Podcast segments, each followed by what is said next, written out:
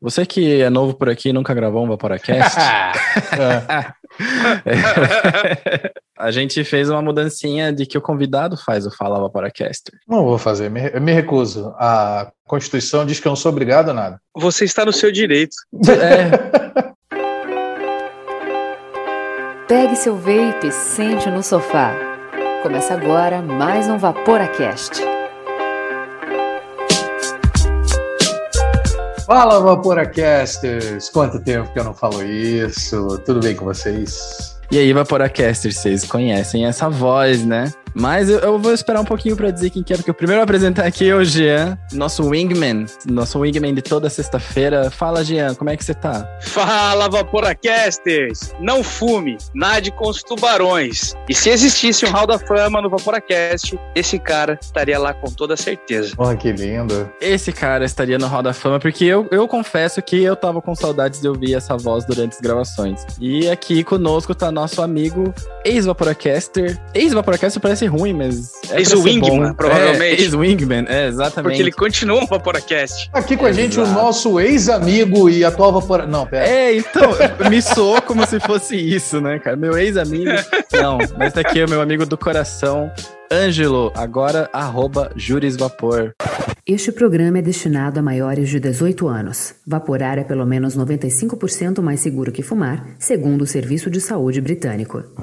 Ângelo, como é que você tá? Se apresente, por favor. E aí, meus caros, queridos, Jean, meu querido Miguel, esse homem magro, e eu tô tão espantado com a magreza do Miguel, porque assim, a gente é amigo, mas a gente não se vê, no caso, porque estamos em quarentena, estamos em pandemia. E nem moramos longe, né? Isso que é o pior. É, não, a gente mora duas quadras, mas eu não vejo o Miguel há, há eras sei lá, acho que a última vez que eu ouvi foi. foi... A gente se encontrou uma vez na pandemia. Outubro, na talvez. Lá em... Isso. É. Por aí. Eu já tava, eu já tinha, já tinha perdido peso lá. Então, arroba Vapor no Instagram. Eu, como é que eu tô? Eu tô bem, eu tô numa fase nova da vida, digamos assim. Comecei um canal novo no nosso queridíssimo Instagram, que ama tanto, né, esse movimento, essa comunidade Vapor, na é verdade. Resolvi botar minhas caras aí mais uma vez para tirar as dúvidas da comunidade, uh, mais focado agora na parte daquilo que eu tenho capacidade técnica para fazer, que seria o direito. E a gente está tão carente disso no momento, né?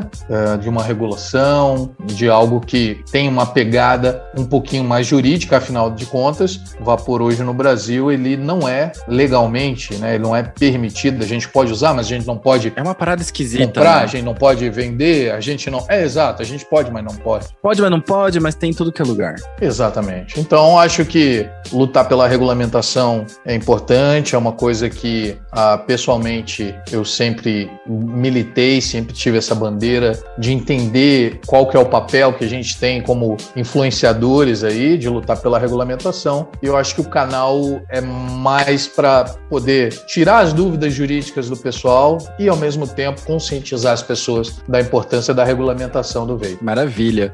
Então, então, Ângelo, bora lá pra pauta. Bora pra pauta. Que a gente quer saber coisas de você e depois a gente quer saber do seu projeto e queremos discutir as notícias recentes do vaping, que tem coisa boa que aconteceu nessa semana. Bora pra pauta.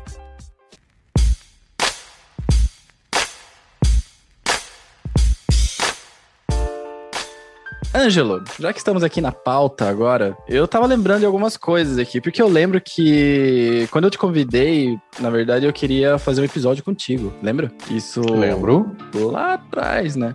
E você falou assim, ou você me chama pra dentro, ou, ou não, né? Você meio que deu uma trucada, assim, tá, eu participo, mas se eu vou participar, eu quero estar tá dentro, não um, um, mero convidado. Então tem coisas e perguntas que a gente nunca fez pra você, cara. Vai lá. Pra, pra começar, as nossas perguntas clássicas, né, de convidado. Então, Ângelo, embora a gente te conhece bem, quem é você na fila do Juice? Conta pra gente. Conto, como, como se eu nunca tivesse contado, mas conta de novo, Mas é, é, é, Sabe por quê? Sabe, parece que é redundante, cara, mas quando eu fui o entrevistado, eu percebi que eu nunca tinha me apresentado, tá ligado? Bom, eu sou o Ângelo, meu arroba no Instagram é Júlio Pura e a intenção na fila do Juice, quem sou eu? É ser justamente isso, Júris Vapor. É, eu sou advogado, trabalho já com, com advocacia direcionada a direito público, direito administrativo, que a gente chama, relacionado à regulação de mercado. Trabalho com direito administrativo e senti a necessidade, acho que isso falta na comunidade, óbvio. Tem muitos advogados que são vapers, mas assim, a gente não, não vê nenhum deles fazendo o que a gente chama e o que os gringos chamam, chamam de advocacia vaping, né? É, de ter uma militância estritamente ligada a, ao vaping, mas com uma pegada e uma visão aí de quem tem o direito como, como profissão. Então, trabalhando com, com regulação de serviços públicos e diretamente com agências de serviço público, acho que a minha intenção nesse momento é entender um pouco mais do papel da Anvisa dentro do vapor e de como passar para as pessoas qual que é o papel e como que a gente atinge o nosso objetivo de regularização do veículo. É o famoso dar a cara a tapa, né, cara? É, Exatamente. mas então, assim, não é uma página no Insta.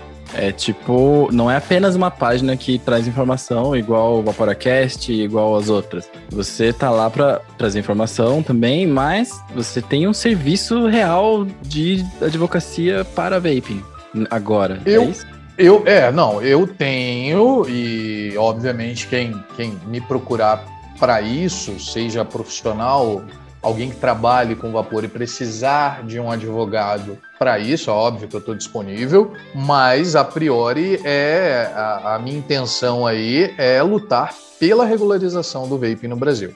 Acho que esse é o maior objetivo da página.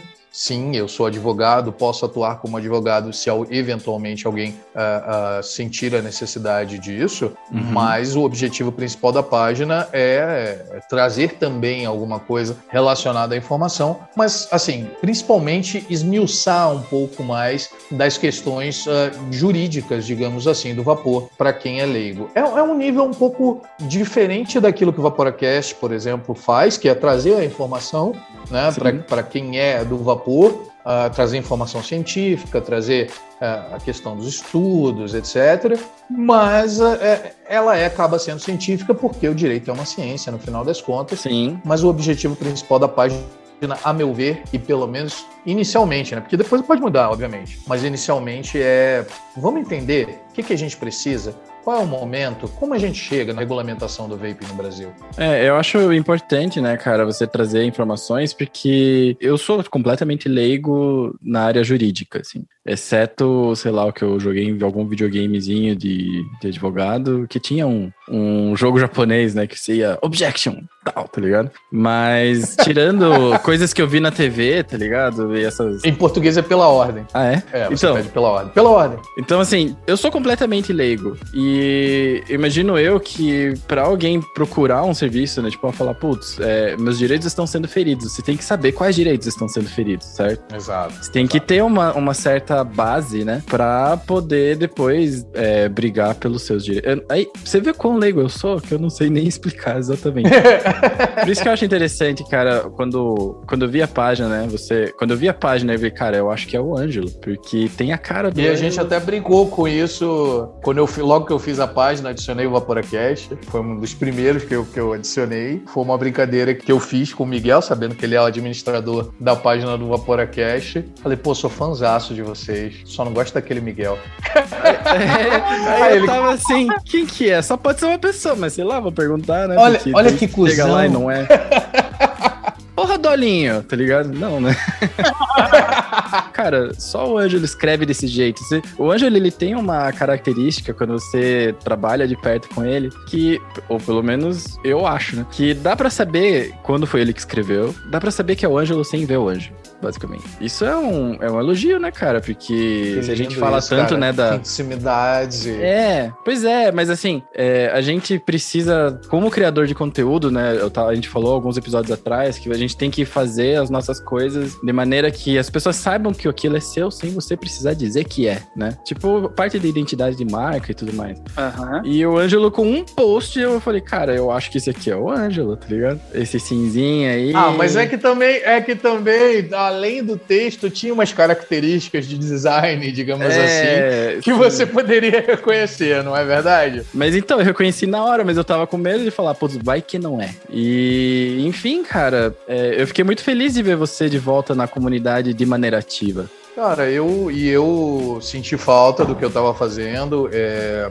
eu gosto de atuar onde eu estou atuando. É importante. É que assim, né? Como já diria a nossa querida amiga Luciana, eu tenho alguma idade, não é verdade? E o direito é muito legal, mas poder militar por uma causa em que você acredita é, é muito interessante. Isso é que eu sempre quis fazer, né? Então a, a intenção, obviamente, para além disso, é óbvio, se houver alguém precisando de um serviço, eu estou disponível e disposto a atender, né? Mas poder militar pela causa é uma coisa que eu estava sentindo muita falta e é um prazer retornar à, à comunidade nessa condição de Júris Vapor. Pô, que massa, cara. Que da hora, velho. Então, o que, que eu vou falar pro cara que quando eu cheguei aqui era. Quando, quando eu cheguei aqui já era asfalto, quando ele chegou era tudo mato. Pois é, né, cara? Pois é, mais é ruim, né? mais É do ruim, que né, eu, é só, só o Miguel, que era tudo basáltico ainda. Era, né? É, era estradinha, né? Tipo, a gente abrindo caminho com o facão, né, cara? Vamos começar com massagem ou sem massagem, Miguel? Velho, eu acho que antes de a gente começar com massagem sem massagem, vamos perguntar: o que, que você tá vaporando hoje, Ângelo? Qual que é o teu setup de hoje? Porque a gente, Olha. tá, a gente tá falando sobre vape, né? E a gente não falou Sim, dos sim, nossos, sim. tá ligado? E, e é importante que as pessoas entendam, eu sempre falo isso, que antes de qualquer coisa, eu sou um vapor, né? Eu fumei durante 20 anos da minha vida, basicamente. Fumava quase dois maços de cigarro por dia. Tentei vários métodos para parar de fumar e a única coisa que me, e, e- e me traz muita alegria nesse momento poder ver o Miguel utilizando o seu MTLzinho ali no, no Paranormal. Você fez isso comigo. É, sabe que- que, cara, sabe que eu me sinto. Não, não é frustrado, porque eu não acho. Não, não é como se eu tivesse preso em algum equipamento inferior e falar, ah, não consigo usar os outros, né? Não me satisfaço. Seria isso, mas, tipo, agora esse sentimento é com DL quase. Eu não sei que bruxaria você fez, ou que quando a gente tá no Cara, raio que de uma vez ação. que tu entra na pegadinha do MTL, filho, é, é difícil. É foda, cara, É porque agora eu faço DL e eu engasgo, eu tuço. Lembra que eu tirava onda com você? É, pois é. Ai, tem um feedback. Lembro, lembro bem da nossa, daquele nosso rolê lá no Mamute que você colocou é, 110 watts no. 135 Nossa, watts. Meu Deus, no RDA e Miguel. me deu assim, falou, prova aí. Na Não, mas eu falei que poder- tava alto, era no Cali. E o Cali era Na dele. época que se. Cara, era meu calho, verdade. Na É. época que se podia provar vape dos outros, nunca pôde, mas enfim. É, mas a- o, risco era, o risco era uma gripe no máximo, né? Na época que não existia Covid. É, naquela época o, o único risco era, sei lá, sapinho, né, cara? Sapinho e alguma gripe, né? Hoje É tá verdade. bem pior. É. Mas assim, o que, que eu tô usando pra responder a pergunta? O que eu, mesma coisa que eu usava na época. Eu tô aqui com o meu pico 21700, não largo, não desfaço, não vendo de jeito algum. E tô aqui com o meu Durvalzinho no Sacred Pipe Do Valendo, né? Bom. Yellow Rock. Quanto de nicotina? 9mg por ml. Isso eu não consegui pegar de você, cara. Eu ainda uso Salt. Eu ainda não Ah, consegui não pegar o, o MTL no. O Freebase no MTL, assim. Ainda Tá assim. usando quanto de sal? 20. Mas você já experimentou um 12 assim? Aquele pra rasgar o coração mesmo? Que barbaridade. É, cara, eu já experimentei, mas é, não gostei. eu sinto Mas tem que dar o hit, o hit é o hit da, da Nick no Freebase, ela quando em 9, 12 assim, ela é demais pra mim, basicamente. Então eu faço o meu saltzinho com 3 mg de Freebase, só pra ter um Só pra ter uma arranhadinha. um feedback, só pra ter, é. e daí o resto eu faço com salt. Só que eu tenho evaporado muito menos, porque o salt é forte, né? Não, não adianta, são Sim, 20 mg, né? Sim. Então hoje Hoje até eu tava medindo, assim, né, quanto que eu uso. Durante o meu horário comercial, eu usei menos de um ml. Não, isso é maravilhoso. Mas se você tá conseguindo esse controle, eu acho que é muito pouco problemático. Eu acho que o problemático é aquele, o famoso cracudo do Nick Salt, que não é, o, não é o teu caso. Então, se você tá. tá... Cara, o cracudo do Nick Salt é o amigo do Jean, da história que ele me contou aí. Compartilha essa história Meu pra Deus. gente, cara. Sem nomes, pra não queimar o cara, tadinho. eu tenho um, porra, um amigão, amigão mesmo, cara. Mas antes de falar desse amigão, eu quero só fazer aqui um agradecimento, aproveitar o espaço. Agradecer ao Miguel. Eu tive em Curitiba terça, quarta e retornei ontem para minha cidade, para Sharkland. Calma, vai chegar lá, negão. vai chegar lá. Ele organizou, ele organizou. Cara, eu não vou falar uma festa porque não foi uma festa. Era meu aniversário, mas não era uma festa. Era apenas para me rever alguns amigos que, quando eu vou a Curitiba, eu tenho o prazer do mundo. Inclusive, achava que o Ângelo estaria lá, porque o Ângelo é um Vaporacaster. É, então, mas ele tava acabei... em live. Sim, sim. Ele tava eu, na live é do Hazard. Eu, é. eu, ia eu ia chegar nisso, porque o Hazard também foi convidado para estar tá lá. E aí, como estaria, todo mundo na mesma live, a gente acabou não convidando para não ficar uma coisa chata. E, ah, só convidou porque vai estar tá em live, etc. Então, Miguelzinho, obrigado. Porra, foi massa pra caralho é o rolezinho que a gente deu aí, obrigado. Recebi alguns presentes que eu gostaria de falar aqui. Eu sei que não são, não são patrocinadores oficiais, mas eu quero agradecer. Ah, mas pode falar, pode falar, pode falar. Dalton da Mais Vapor, ao Matheus Capiá, ao Mauro da Zero Homem e ao Gui da Brain, que também me presenteou deu tempo ainda de, de me presentear. E é o Miguel que fez tudo isso acontecer. Então, rapaziada, obrigado pra vocês aí, vocês são foda demais. E pra, pra me defender, né, pra aparecer, porra, mas. Não, não, não, falar, não. Antes, nem de, me convidou, tudo, né? antes de tudo, eu quero dar os parabéns pro cara, porque eu não tive a oportunidade de ser convidado pro rolê, entendeu? Então, eu, eu poderia desistir da live do Razar e ir ao rolê, porque o Jean não. é um cara querido. Entendeu? Não, aí não, questão aí de prioridades. E agora tudo, e ainda mais que o Hazard tá aqui em Curitiba, ele ia me buscar aqui em casa pela orelha daí, tá Como assim você tira os meus convidados?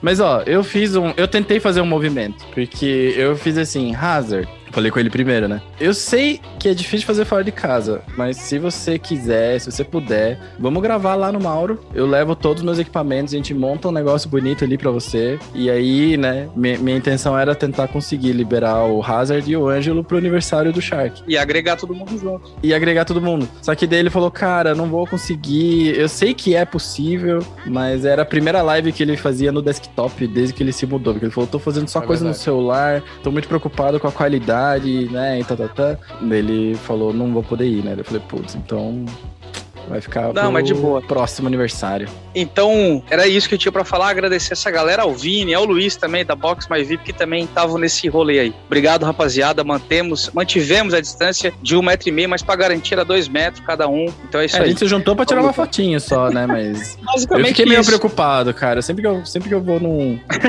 sempre que a gente dá uma furada assim na quarentena, eu fico de quarentena depois, né? Porque vai saber, né? Mas também aproveitar a oportunidade também não é lockdown lockdown, galera. Não é uma parada que ah, não é para sair de casa, não é para fazer festa, é para fazer coisas que realmente causem aglomero de pessoas em grande quantidade ou em pequena quantidade. Eu fui só realmente rever alguns colegas, alguns amigos e tô aqui agradecendo a oportunidade. Mas, é. contando essa história aí que o Miguelzinho citou aí.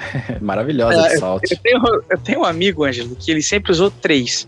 Freebase, tá? Aí ele assim, pô, Jean, usar o salt dá muita diferença? Eu falei, cara, não vai te dar aquela pegada na garganta, mas vai te dar um calma leão. Aí ele, tá, eu vou usar isso aí. Então tu, tu põe então para mim 4 de Nick Salt, porque ele usava 3 de Freebase, ele queria 4 de Nick Salt, um a mais só pra sentir a, a tremidinha nas pernas, né? Aí, cara, eu peguei e fiz o cálculo. Porra, tá. Um sobe 2, vai 14, sobe 7, beleza. Dá 1.8 ml de salt. Cara, eu botei nos dois juice de 60 ml pra ele, ele usou os juice. No terceiro juice ele é assim, Jean. E ele é engenheiro, tá? Cara, eu tô com fazendo um cálculo aqui e tá dando 8, velho. Não é 4. Eu falei, ah, não pode ser, tem que ser quatro, pô. O cálculo é esse, a fórmula é essa, tá tudo certo. Ele assim, ó, oh, mas por que que aqui no rótulo tá dizendo 250? Eu falei, ah, a força da nicotina não é 100%, é 250. Moral da é. história, ao invés de quatro, ele tava usando oito. Aí que tá o pulo do gato. Como ele botou baixa é, concentração de nicotina, que 8 não é uma, uma concentração absurda, só que ele tava vaporizando isso aí no RDA, velho. Hum, Qual RDA? delícia. Qual RDA? Nos RDA aqueles que você curte, que Kennedy. ninguém tem? Ele, não, não, isso não tem. Um Kennedy Trickster e ele tava usando num RTA, que é o Reload 26. É os dois, é os dois equipamentos que ele tem. Mas, mas carbura, né, também. Nego, te liga. A hora que ele deu a segunda, a terceira puxada seguida, que ele deu aquele chainzinho leve, ele falou assim, cara, minhas pernas tá mole. Eu falei, bicho, tem muita nicotina no teu corpo e tu nem sentiu, cara. Porque como ele evaporava sentado, trabalhando, tava tranquilo. Só que quando a gente, depois que ele fez os cálculos, parece que o psicológico dele falou assim, pô, bicho, tava evaporando negócio errado esse tempo todo e agora tu tá sentindo? Aí ele assim, pô, gente, tu fez errado de pro- de propósito. Eu falei, Óbvio que não, cara. Quem é que vai querer fazer algo de maldade de propósito? É a tua saúde, ô cabeção. Infelizmente, eu falei pra ele, o erro é meu porque eu não percebi que era 250 a força da Nick Salt. E não 100 igual do, do, do Freebase. Aí ele assim, ah, mas relaxa, tá gostoso pra caralho. Só É que agora ele foda, tá né? ciente de que é o 8, né? Daí evaporar, é só evaporar menos vezes, né, cara? Eu gosto É muito verdade. de misturar Freebase com, com Salt, porque a nicotina que talvez eu gostaria de ter, ela. Ah, sei lá, eu complemento ela assim, né? Pra ter o hitzinho e pra ter o kickzão da, da Salt. Mas eu achei que você ia contar a história. Eu achei que você ia contar a história do teu amigo cracudo do, do descartável. Então, é essa que eu. É essa que eu vou contar agora. Eu Ah, contei então, essa bônus. de um amigo meu que me fez, e essa daí já. Essa foi uma história engraçada e tal, mas essa pessoa, apesar de ser engraçada, pra galera que usa pod descartável, fica aí o alerta já, porque realmente é uma parada pesada, tá? Meu irmão, esse cara é meu irmão.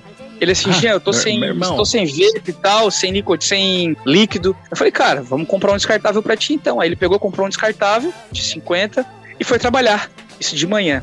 Três horas da tarde, Ângelo. Ele tava assim, ó. Ô, Jean, o que foi? Ô, eu assim, Mário, tá correndo? Ele assim, não, cara, eu quero correr, eu quero chorar, eu acho que eu vou morrer. Eu falei, o que, tu fez, louco? Ele assim, cara, eu tô com um negócio no peito, cara, tô suando frio. Eu falei, Mário, o que que aconteceu? Ele, ô, acho que foi o vape. Eu falei, então, velho, para de usar. Se tu acha que foi o vape, para de usar. Ele assim, é, pois é, eu acabei, não tem mais nada. É, Cara, pois é. Ele usou um pod descartável em questão de uma, duas horas. Olha a quantidade de puff que esse maluco Nossa deu. Senhora. Ele tava suando 300 frio. puffs, né, em média, né? Eu falei, Mário, é o nome do meu irmão mesmo. Eu falei, Mário, Eu ia falar que Mário. te senta, dá uma relaxada, respira. Bebe uma água. E, cara, daqui a pouco vai passar. Se sentir ânsia de vômito, vai ser normal. Então, não era, velho, pra te usar um descartável, tipo, rapidinho porque é descartável. Não, era pra te demorar pelo menos uns dois dias. Mas. Já que tu tomou essa experiência horrível, ele assim, cara, eu achei que eu ia morrer, velho. Eu falei, é, bicho, é perigoso. Então, pra galera que tá ouvindo a gente aí ou assistindo, fica a dica, rapaziada. Pode descartável não é pra ser utilizado num espaço curto de tempo, tá? Pode dar teto preto, pode dar ânsia de vômito. Eu acho que. Eu, eu, eu não sou médico, né? Mas eu acredito que pode até levar a pessoa a, a um desmaio, enfim, a coisas piores. Então, só fica esperto, porque a nicotina é pesada, velho. É, não é brincadeira, né? Não é bolinho, não, como diz a minha sogra. Nicotina não é bolinho, não. É, e o que, que você tá vaporando hoje, Jean? Cara, eu tô vaporando, por mais que tá, tá trocado, né? Porque aqui eu tenho um MTL aqui eu tenho um DL. Ah, você botou, você botou MTL só pra fazer uma banca pro Ângelo, né? Não, pô, que isso. E eu vou te falar, hein, Ângelo. Você falou uma frase ali que é real, hein? Eu acho que eu fiquei acho que uns 30, 40 dias sem um atomizador MTL, eu fiquei maluco. E eu não uso nicotina. Mas o sabor que esse MTL, ou que os MTLs propõem, cara, proporcionam, é muito, muito bom. Então aqui, porque eu falei que tá ao contrário, porque aqui, galera, tá um Forest T. Basicamente é um juice pra usar e baixa potência, porque ele é muito bom. É um beside ao Forest T. E aqui eu tô utilizando um Maria Sangrenta, que é um lenda urbana, que é um moranguinho muito gostosito. Moranguinho, abraço Marcão, saudade. Moranguinho, é, pois é, né? E já que tá na minha vez, é, antes, de eu, antes de eu falar, né, o que eu tô usando, eu queria mandar um salve para os nossos patrocinadores oficiais do Vaporacast, que é a flavbr.com. É um site que a gente chama aqui, né, um site DIY, mas o que, que isso quer dizer? Quer dizer que se você quer fazer os seus líquidos, você entra naquele site, você vai ter todas as ferramentas que você precisa, desde seringuinha até os flavors, nicotina, frasco, base, você consegue tudo lá. Também para Beside Special Blends, que tá no nosso coração, né?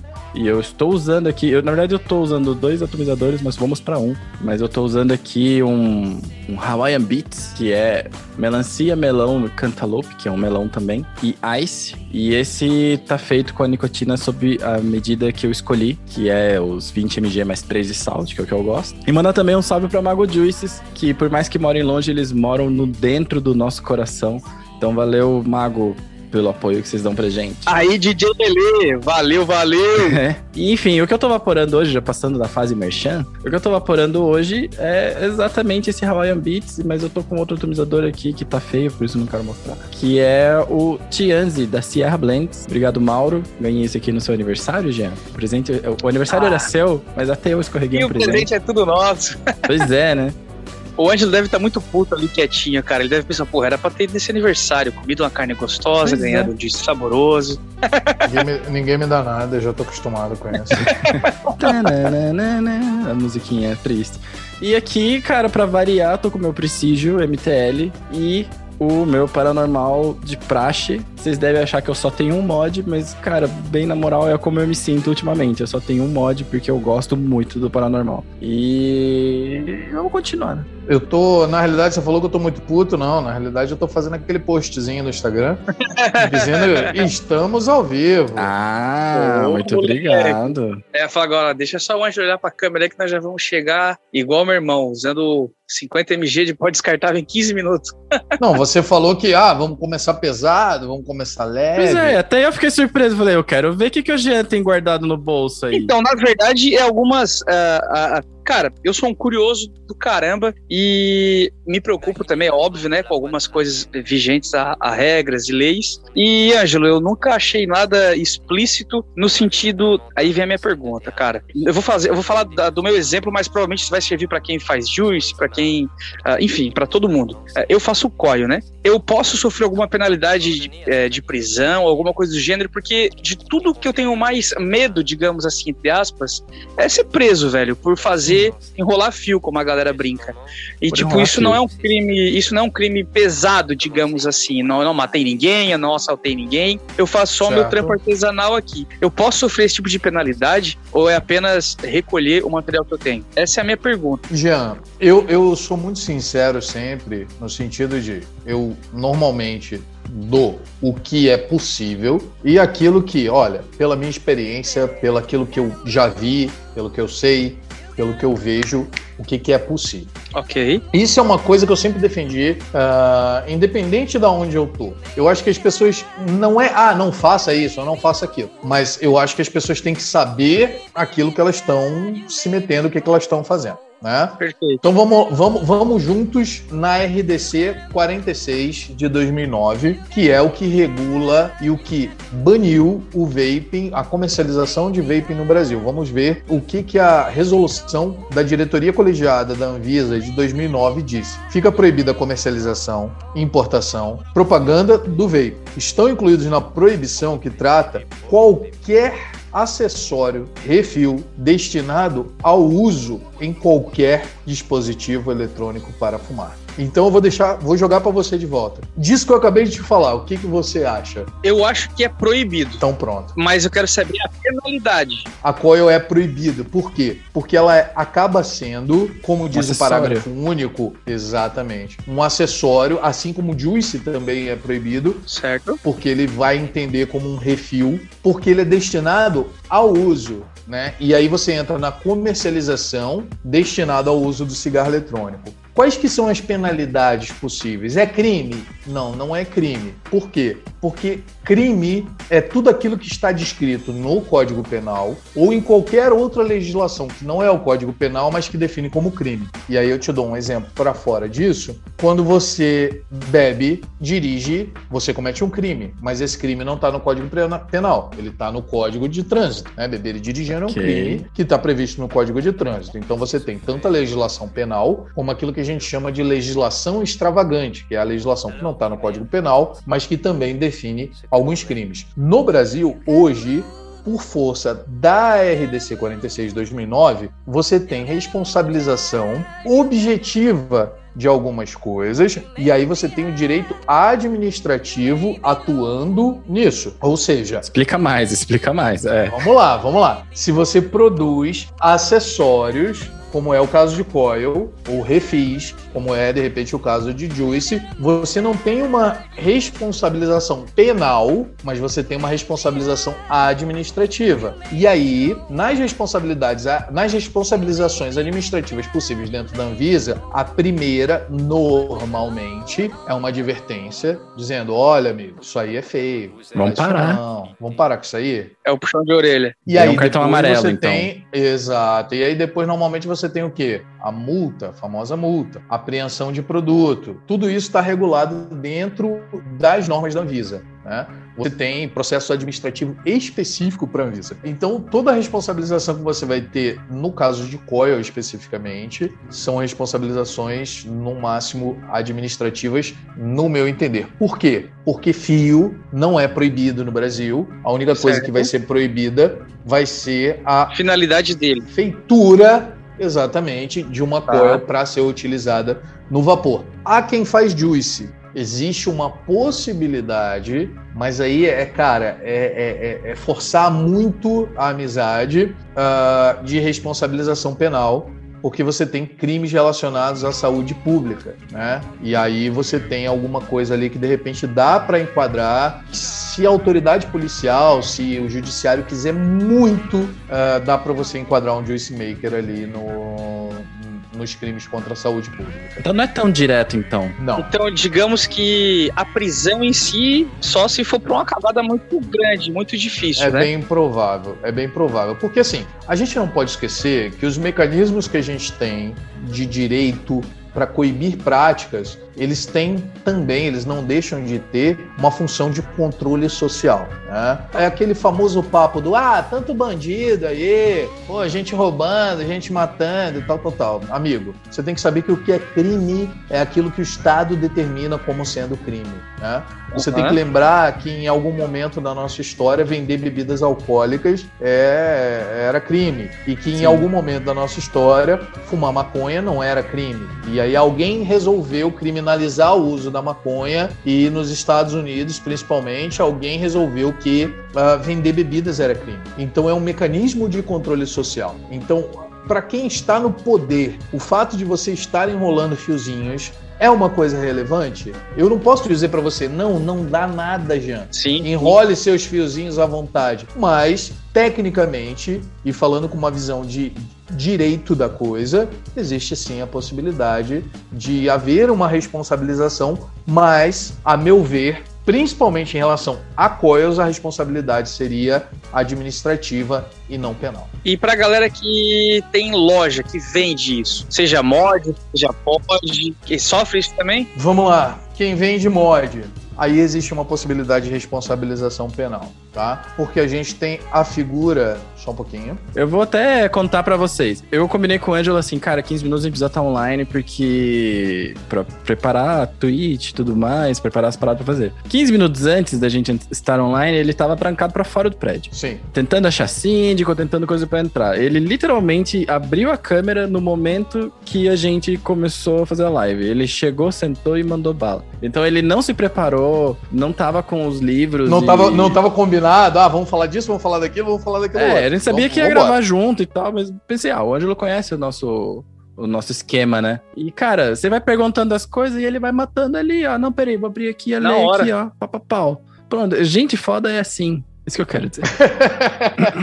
Tem uma parada que às vezes a gente sempre brinca dizendo que não tem pergunta idiota, não tem pergunta A ou B. E uma- um dos medos que eu tinha era esse, é saber se, pô, eu tava cometendo um crime, por não conhecer, obviamente, o Código Penal, essas paradas todas aí. É um crime, porra, não quero deixar meu filho de seis anos, o pai foi preso porque fez coio, sabe? Então, só pra ter um, dormir um pouco mais, um pouco mais tranquilo, sabendo que é errado, mas dormir um pouco mais tranquilo. Não, é, é, nesse caso sim. Vamos lá. Quem tem loja, né? Quem, quem vende produtos de vaping, sim, há uma, uma possibilidade de responsabilização penal. Por quê? No Código Penal a gente tem, como eu falei no início, né? É tudo aquilo que é típico, antijurídico e culpável. Quando a gente fala típico, a gente quer dizer o quê? Existe descrito no Código Penal ou na legislação extravagante. Né? ok. existe uma figura típica chamada contrabando. O que é o contrabando? Artigo 334 do Código Penal. Importar ou exportar mercadoria proibida. Ah, mas eu não importo.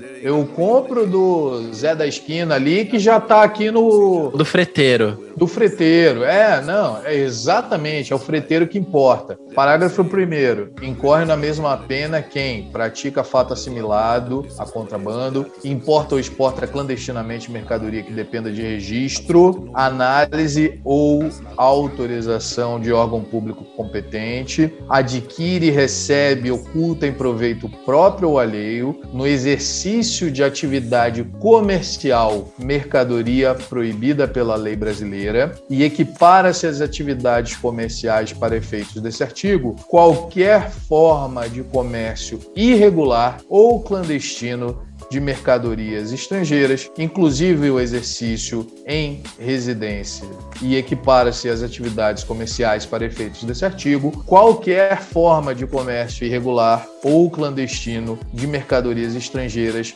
inclusive o exercício em residências. Ou seja, para ficar muito claro, é a mesma figura de vender cigarro contrabandeado do Paraguai. É a mesma coisa. Não interessa se você foi buscar, se você pegou direto, é contrabando. Né? É, infelizmente, essa é a situação que a gente tem hoje. E é por isso, cara, que eu bato tanto nessa tecla de que uma regulamentação, uma liberação do vaping é necessária no Brasil. Porque atualmente a gente só tem a figura da Anvisa proibindo, mas, e o Miguel bem sabe disso, porque a gente já teve algumas oportunidades de estar uh, uh, juntos nisso, existem alguns projetos de lei que tentam criminalizar diretamente o vaping, né? Que lembra que você falava, não, é, é inconstitucional porque já tem uma lei que fala sobre isso, não precisa fazer outra, né? Eu lembro que você me falou isso. É, tem uma outra pergunta aqui da galera que é: um policial ele pode tomar meu vape? Isso é uma coisa muito complicada. Conta aí, vamos lá. Coisas complicadas geram, geram assuntos polêmicos. Então vamos para polêmica. Usar o vaping não é proibido. A, a resolução da diretoria colegiada, o que, que a gente chama de legislação? Aquilo que é lei. E para ser lei, normalmente, ela tem que passar por todo o trâmite de lei, que é vir de uma casa, ou seja, a Câmara dos Deputados, ou seja, o Senado, então a lei é isso, né? O que a gente tem é uma resolução de um órgão do executivo que é a Anvisa. Ok. Qual que é a atividade policial permitida? Usar o vaping é proibido? Não. Certo. Você está cometendo algum crime? É, em tese, não. Mas, naquela mesma pegada daquilo que eu falei para o nosso querido Jean, existe a figura da receptação. Assim como você tem a figura do contrabando, você tem a figura da receptação. E aí, quando eu falo de receptação, normalmente as pessoas têm uma impressão de que receptação, normalmente, o que é receptação? Vocês que são leigos. Quando eu falo receptação, o que, que você vem na tua cabeça? Vem alguma coisa na tua cabeça, Miguel? Normalmente vem um produto roubado. Vem como se eu tivesse comprado um produto contrabandeado. É, você já, já mandou melhor. Mas o Jean é, é é, é, o pensamento corrente. Uhum. Receptação é produto roubado. Tipo, alguém roubou alguma coisa, se eu comprar, eu sou, eu sou receptador. Então, a gente, mais uma vez, vai recorrer ao nosso maravilhoso Código Penal para maravilhoso para dizer o seguinte: artigo 180. Receptação, adquirir, receber, transportar, conduzir, ocultar em proveito próprio ou alheio, coisa que sabe ser produto de crime ou seja, adquirir, você compra. Sim. Para proveito próprio ou alheio, coisa que você sabe ou deveria saber que é produto de crime. Quem vende o vaping está cometendo, como a gente falou, em tese, o crime de contrabando. Quem compra está adquirindo alguma coisa que deveria saber. Que é produto de contrabando. Uhum. Exato. Então, em tese, a pessoa estaria cometendo uma receptação. Gente, é muito importante, eu vou falar isso aqui novamente. Tudo que eu estou falando aqui é em tese, não é, ah, não vai acontecer. Uhum. Em tese, Pode o policial não né? vai tomar o teu vaping, mas óbvio que eu não aconselho você a falar, não, segundo A RDC 46, amigo, eu sou carioca. Eu não falaria nada com, com, com um policial que tá me abordando, principalmente se eu estivesse no Rio de Janeiro. Mas assim, em tese, ele não deveria te tomar o vape. Mas pode ser que você tenha algum tipo de responsabilidade por ter adquirido aquele produto. E eu só tô colocando todas essas questões. Já vi acontecer? Nunca vi. Fato, eu nu- nunca vi. eu- eu- talvez eu tenha ouvido, mas eu acho que eu nunca ouvi do. É. lado da polícia. É, nunca tive problema, mas assim, a gente vive num país extremamente injusto. Eu moro na região sul do Brasil, eu sou branco, eu sou uma pessoa de meia idade, é, sou advogado. Ah, eu sou, porra, eu tenho, 40 eu tenho 38 anos, já tô no Mas a vida, adolescência idade. hoje em dia termina com uns 25, cara. Não, terminaram com 60 adolescência, depois começa a vida adulta, pô, responsabilidade. Pior que a adolescência mesmo termina aos 25. Você é adulto quando o seu corpo Miguel, está adulto, né? é, dificilmente eu vou passar dos 70, então já passei dos 35, é meia vida já. Meia Eita, idade. É caralho. isso que eu quero dizer. Fala isso não, pô. Tá, no máximo, 80, 80. Eu tô com 38. Você tá reduzindo dano, você tá reduzindo dano, você largou vários Sim. dos seus vícios que te faziam mal. Você parou com todas aquelas coisas que te acabavam, cara. Só, fico, só o cabelo é a única. É, É o que é te a única entrega que tem um que ficou. Mais velho, pô. Olha isso. Ah, é verdade. Ainda é bem que você tem cabelo, cara. Você já pensou? Você podia ser calvo. É verdade. É verdade. Olha só, o que, que eu quero dizer no- ao, ao fim e ao cabo? Nunca vi isso acontecer. A grande possibilidade é.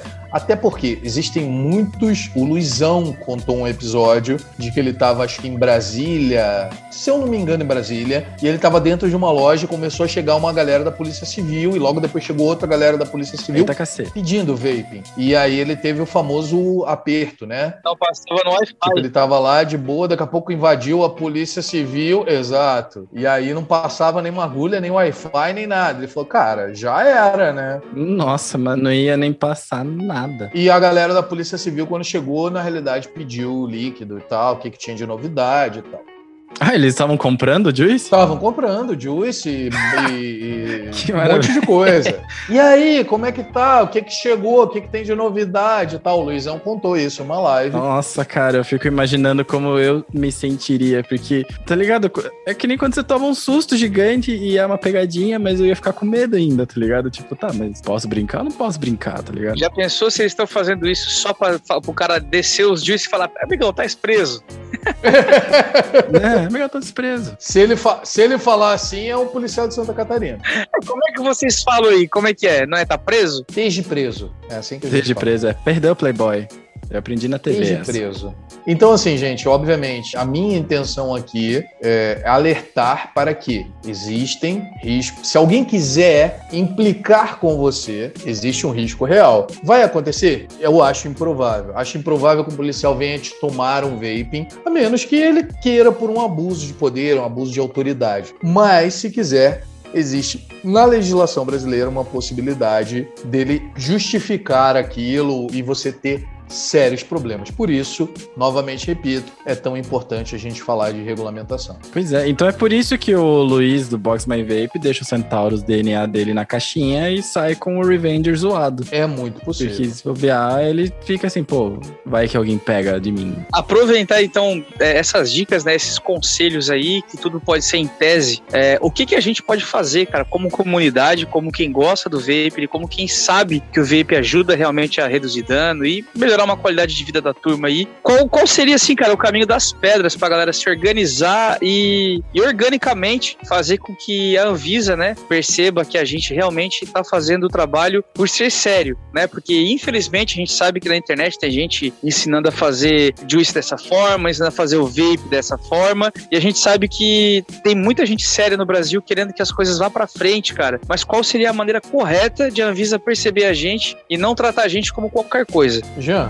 essa é a pergunta de um milhão de dólares, né? Parabéns. é, né? Se eu tivesse essa resposta, eu acho que eu seria. Teria um, pouco milhão de rico. dólares, né, cara? É, um pouco mais rico do que, do que eu já sou, né? Olha. Não, é, segundo o Miguel, eu passo as minhas férias na, na- nas Ilhas Cayman, nadando. É, com- uma vez ele veio me buscar em casa aqui com.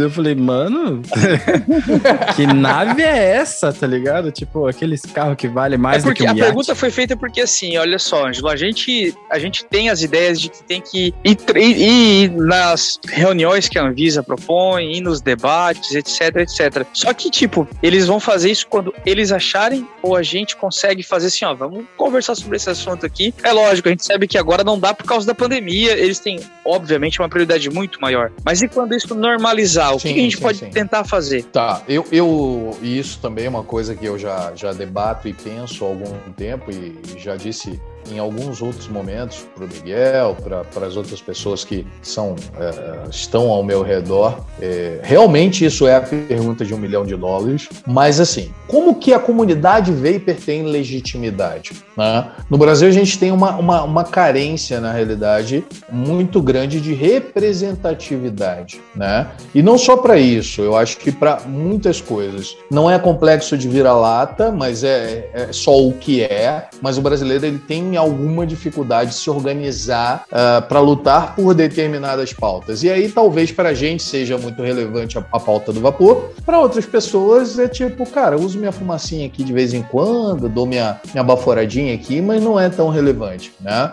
Uhum. Hoje a gente tem de público né, de, de usu, usuário é um termo meio feio, mas. É que usuário parece drogas, né, cara? É. é, exato. E não deixa de ser, mas, enfim, consumidores de vapor a gente já é um, um, mercado relativamente avançado, tanto que no, no, censo, entre aspas, feito pelo Vaporacast, a gente conseguiu mais de 2 mil respostas de uma maneira muito rápida e, e, e assim, o Vaporacast não é a principal mídia, Exato. não é uma mídia super patrocinada, nem nada disso, então os números são muito maiores e foi por um breve... Sim, é, a gente conseguiu 90% das assinaturas em 24 horas. Em 24 horas, é verdade. Então, qual, qual que é a grande questão? Quando a Anvisa abre consulta pública para falar do, do, do, vapor, quem que ela chama? Ela chama a indústria tabagista. É óbvio, quem quiser participar pode participar porque é uma audiência pública. Mas quem tem legitimidade né, para falar em nome dos vapors? Uhum. É, e isso é uma coisa que a, a gente já teve conversas em outros momentos que a gente falou sobre isso.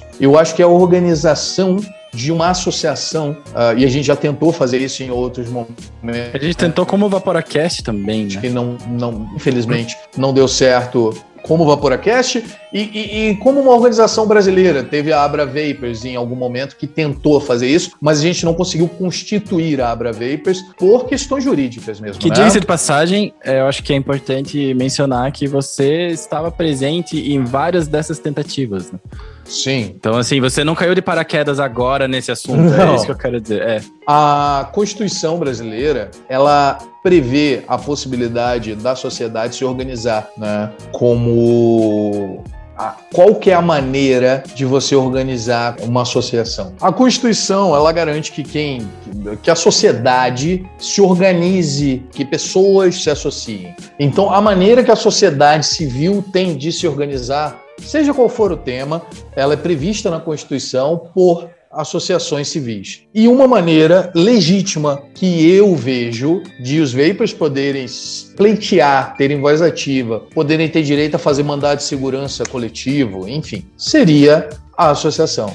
É, longe da legalidade, a gente tem muito pouco. Longe dessa organização, dessa possibilidade de organização, de ter um mandado de segurança coletivo, de ter voz ativa, de poder escrever uma carta de repúdio e falar: Não, mas quem, quem que é você? Ah, eu sou o Vaporacast. Quem que é o Vaporacast? E daí? É, e daí, né? Não, eu sou associação brasileira, associação regional, eu sou associação. E eu represento essa galera toda. Essa galera toda, exato. A maneira que a gente tem para fazer isso acontecer é através de uma associação, né? E, infelizmente, a, a, a formação da associação na época, que era uh, denominada denominada Abra Vapers, né, cujo presidente era o Elson, tínhamos o Luizão, tínhamos o Raza, tínhamos o, o, o nosso querido, eh, que Deus o tenha, Colione, né, que não está mais entre nós.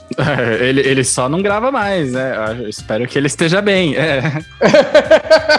Ah, mas assim, pro mundo do vapor, ele não, não existe mais, né? Tínhamos a, a, a, a famigerada Jujuices. Pois é, né? É verdade, a Juju. É, é, isso que a gente tava falando, né? A gente, tem que, a gente tem que celebrar e conversar com as pessoas, porque senão elas desaparecem, cara. E a gente perde aquilo. O senhor Marcos Fraceso fazia parte da, da, da associação. O senhor Hazard fazia parte da associação.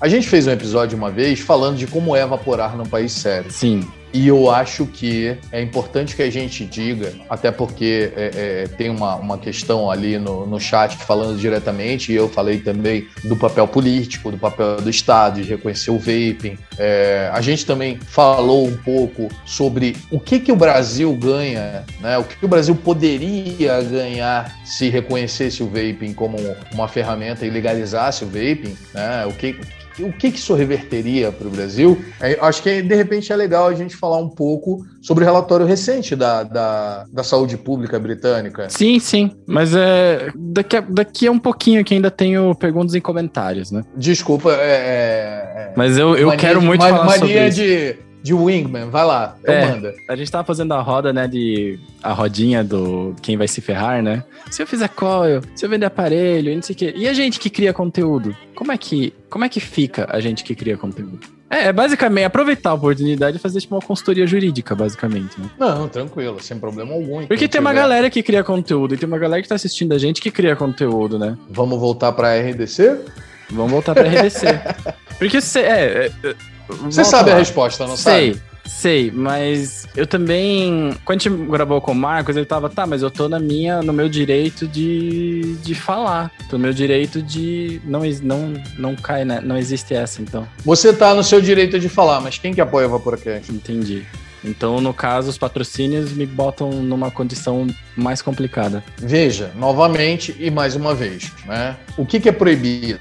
Comercializar. Vaporacast comercializa alguma coisa? Não. Importar. Vaporacast importa alguma coisa? Hum, também não. E aí eu tô botando Vaporacast porque é um gerador de conteúdo. É, e eu que perguntei, então a manda bala. Propaganda. É, a gente faz. O que, que é entendido como propaganda? A gente ainda que seja sutil, a gente faz propaganda. Então. Exato. Eu imagino que. Porque na minha cabeça é assim, tá, mas só o fato de a gente estar tá conversando sobre vapor pode entender que é uma propaganda de vapor. Não. Ou eu teria que fazer uma propaganda direcionada. Exatamente. Não é o fato de conversar sobre o vapor. Não é o fato de você expor o vaping como uma alternativa para parar de fumar. Não é o fato de você levar informação científica, mas a partir do momento que você vincula uma marca e promove uma marca. Você recebe por isso. Você recebe por isso. Você, uh, enfim, ah, use isso. Use Durval, porque Durval é muito bom. Cara, é propaganda. Né? É, é, ah, não, mas puta, eu não tô vendendo. Tá, mas assim, você não tem um propósito científico. Você tem, ao fim, um propósito comercial. Ah, mas puta, é para manter o canal, é, é para não sei o quê. Cara, é propaganda, né? Então, a partir do momento que você faz propaganda, e aí administrativamente, a norma ela não faz uma, uma distinção, ela proíbe a importação, a comercialização e a propaganda. Então, se você está fazendo qualquer uma das três coisas, você está naquela norma. Vender não é pior do que importar, que não é pior do que fazer propaganda. É só um artigo diferente, é só uma parada diferente. Um verbo diferente. Entendi. São verbos diferentes que compõem a mesma estrutura. Então, a partir do momento que você está ou vendendo, ou fazendo propaganda, ou, cara, você está enquadrado na RDC da Anvisa e você pode ser responsabilizado por isso. Né? Então, sim, existe a possibilidade da responsabilização na mesma maneira da, das pessoas que fazem molinha e da mesma maneira das pessoas que, enfim, né? Fazer suquinho, suquinho, fazer molinha. O é. suquinho é um pouco mais complicado. A, a, a, da mesma da molinha, vamos ficar na molinha. Da mesma é. do jeito que as pessoas fazem molinha. Porque do jeito que a, a RDC ela amarra, porque a RDC ela fala, ela usa esses antes de tudo. Eu gostei que você usou a palavra verbos, né? Uhum. Porque são palavras que têm ação né? Sim, então, no exato. momento que você tomou ação, você está sujeito, certo? Mas a RDC, ela também ela usa termos que são muito genéricos, né? Porque qualquer acessório. Então, se eu fizesse uma capinha de silicone para um mod, plau, se você for como o 11 Custom, por exemplo, que tá ali, tá fazendo uma pergunta, é, eu reformo mods, você pode ser enquadrado, você pode ser entendido como uma pessoa que fornece acessórios e trabalha diretamente com isso. Gente, ah, não, puta, então eu tô fudido. É isso que você tá falando? Não. O objetivo aqui é, galera, comunidade, Vapers do Brasil e do mundo. Vapers do meu Brasil. Abraço, Nath. Abraço, Nath.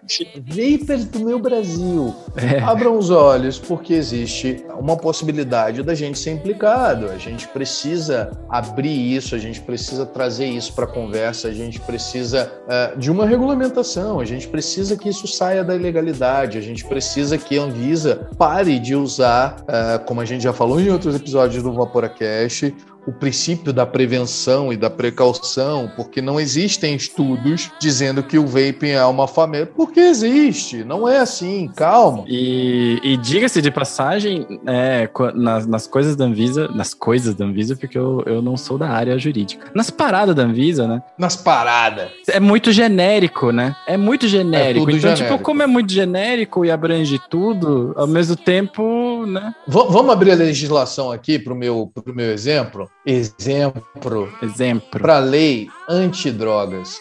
Você quer ver o que é uma coisa genérica na tua vida? Você vai na lei de drogas e aí você digita, dá um Ctrl F aqui, e aí você digita artigo 33 da lei antidrogas. Você quer ver o que que é, é verbo numa lei? Conta aí. importar, exportar, remeter, preparar, produzir, fabricar, adquirir, vender, expor à venda, oferecer, ter em depósito, transportar, trazer consigo, guardar, prescrever, ministrar, entregar a consumo ou fornecer drogas, ainda que gratuitamente, sem autorização, em desacordo com determinação legal ou regulamentar. Caralho. Cara, o direito, quando o nego quer, por isso que eu falei da questão do controle social, quando o pessoal quiser te fuder a vida, eles fazem esse tipo de coisa, eles vão te lascar. E aí a gente já entra em outra outra seara que eu, que eu falo muito sobre isso. Cuidado, pessoal. É, a gente falou de vendas de muita coisa, e o Uhum. Miguel sabe do que eu vou falar, mas assim, CBD, cuidado com isso, porque entra no artigo 33 da lei antidroga. Por quê? Porque a lei antidrogas, ela remete à lei, ela, ela tem todos esses verbos que vocês acabaram de ouvir eu falando, Uhum. e ela é o que a gente chama de lei penal em branco, ou seja, ele fala droga, mas ele não fala o que é droga. E o que, que é droga? Então, o que foi entendido como droga, o subproduto de uma droga, é droga também. Pode ser droga também. Droga é tudo aquilo que tem numa portaria específica da Anvisa dizendo o que que é droga. Fluxetina é droga. Se você vender fluxetina sem receita, é tráfico de droga. Se eu vender um paracetamol sem receita, Não, porque paracetamol não está nas substâncias controladas, específicas e, e tudo mais. O cara que utiliza o CBD, ele tá nessa inclusão do artigo 33, ele não vende, ele só utiliza. Não, não, não, não. Porque aí você entra na Ah, questão do perfeito. usuário de droga, né? O, quem usa a droga, e aí depende de qual droga seja. O usuário de droga, ele é um negócio meio estranho no direito brasileiro, porque não é crime, mas é, mas não é. é, é. O que, que acontece com, é com o usuário de droga? Você leva o famoso pito. Aí em Santa Catarina tem pito? Pra caralho. Você leva o pito do juiz. Aham. É a demoestação verbal. Em direito chamamos de o pito vira ademoestação verbal, né? Então você vai lá, assina o famoso termo circunstanciado, toma um esporro e tá tudo tranquilo. A polícia quer isso? Alguém quer isso? Ninguém Puta, quer esse chamar trampo, o cara, né? pegar, ninguém quer esse trampo. Aham. Mas assim, legalmente existe essa figura. O 11 Custom perguntou: com relação ao nosso encontro vaping, é, é, é, Vape On, né, é, de Brasília, tem alguma forma de se resguardar na execução do encontro? Obrigado pela pergunta, Ângelo. Responda. Respo- Eu pergunto e eu respondo. Exato. Exato. Cara, ele é de casa, cara. Onde ele é de casa? Capricha. É Danilo, não é? O o É o 11? Danilo. Ah, moleque, eu tô ligado. Cara, não.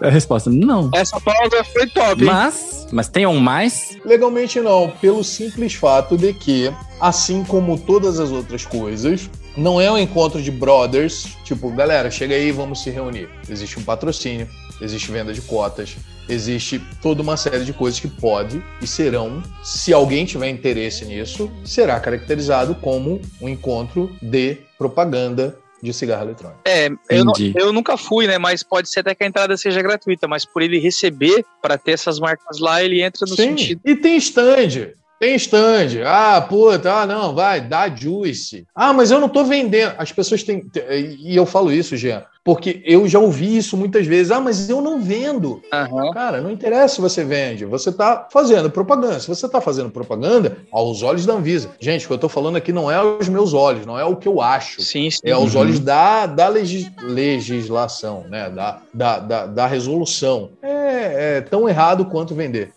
Uhum. E é por isso que é tão importante esse, esse serviço que você está fazendo, né? Porque uma, você está contando um monte de coisa. Algumas a gente já sabia, mas a grande maioria é novidade. E a gente precisa saber, porque quando se acontecer alguma coisa, a gente precisa, precisaria de ter alguém para conversar. Tipo, Ângelo, me salva, me ajuda, o que, que eu faço? Deixa eu só fazer um complemento voltando um pouco. Aquele lance do, ah, o policial apreendeu meu vaping, pode ou não? É, eu ainda tenho um complemento ali, então depois do seu eu dei o meu. Beleza. É, como eu li lá a questão da receptação, ele diz: ah, adquirir produto que sabe ser de crime ou deveria saber, bicho. Você estava falando dos verbos e da genera... É, ah, é muito generalizado e tal. Uhum. Cara, deveria saber. Como que eu vou. Ah, não, eu deveria saber que isso é um produto de crime. Eu conheço, e isso é de verdade, pessoas que olham assim e falam: Mas é proibido no Brasil? Pois é. Por quê? Porque eu vejo tanta gente utilizando. Então, assim, é o tipo de, de, de coisa que eles usam abertamente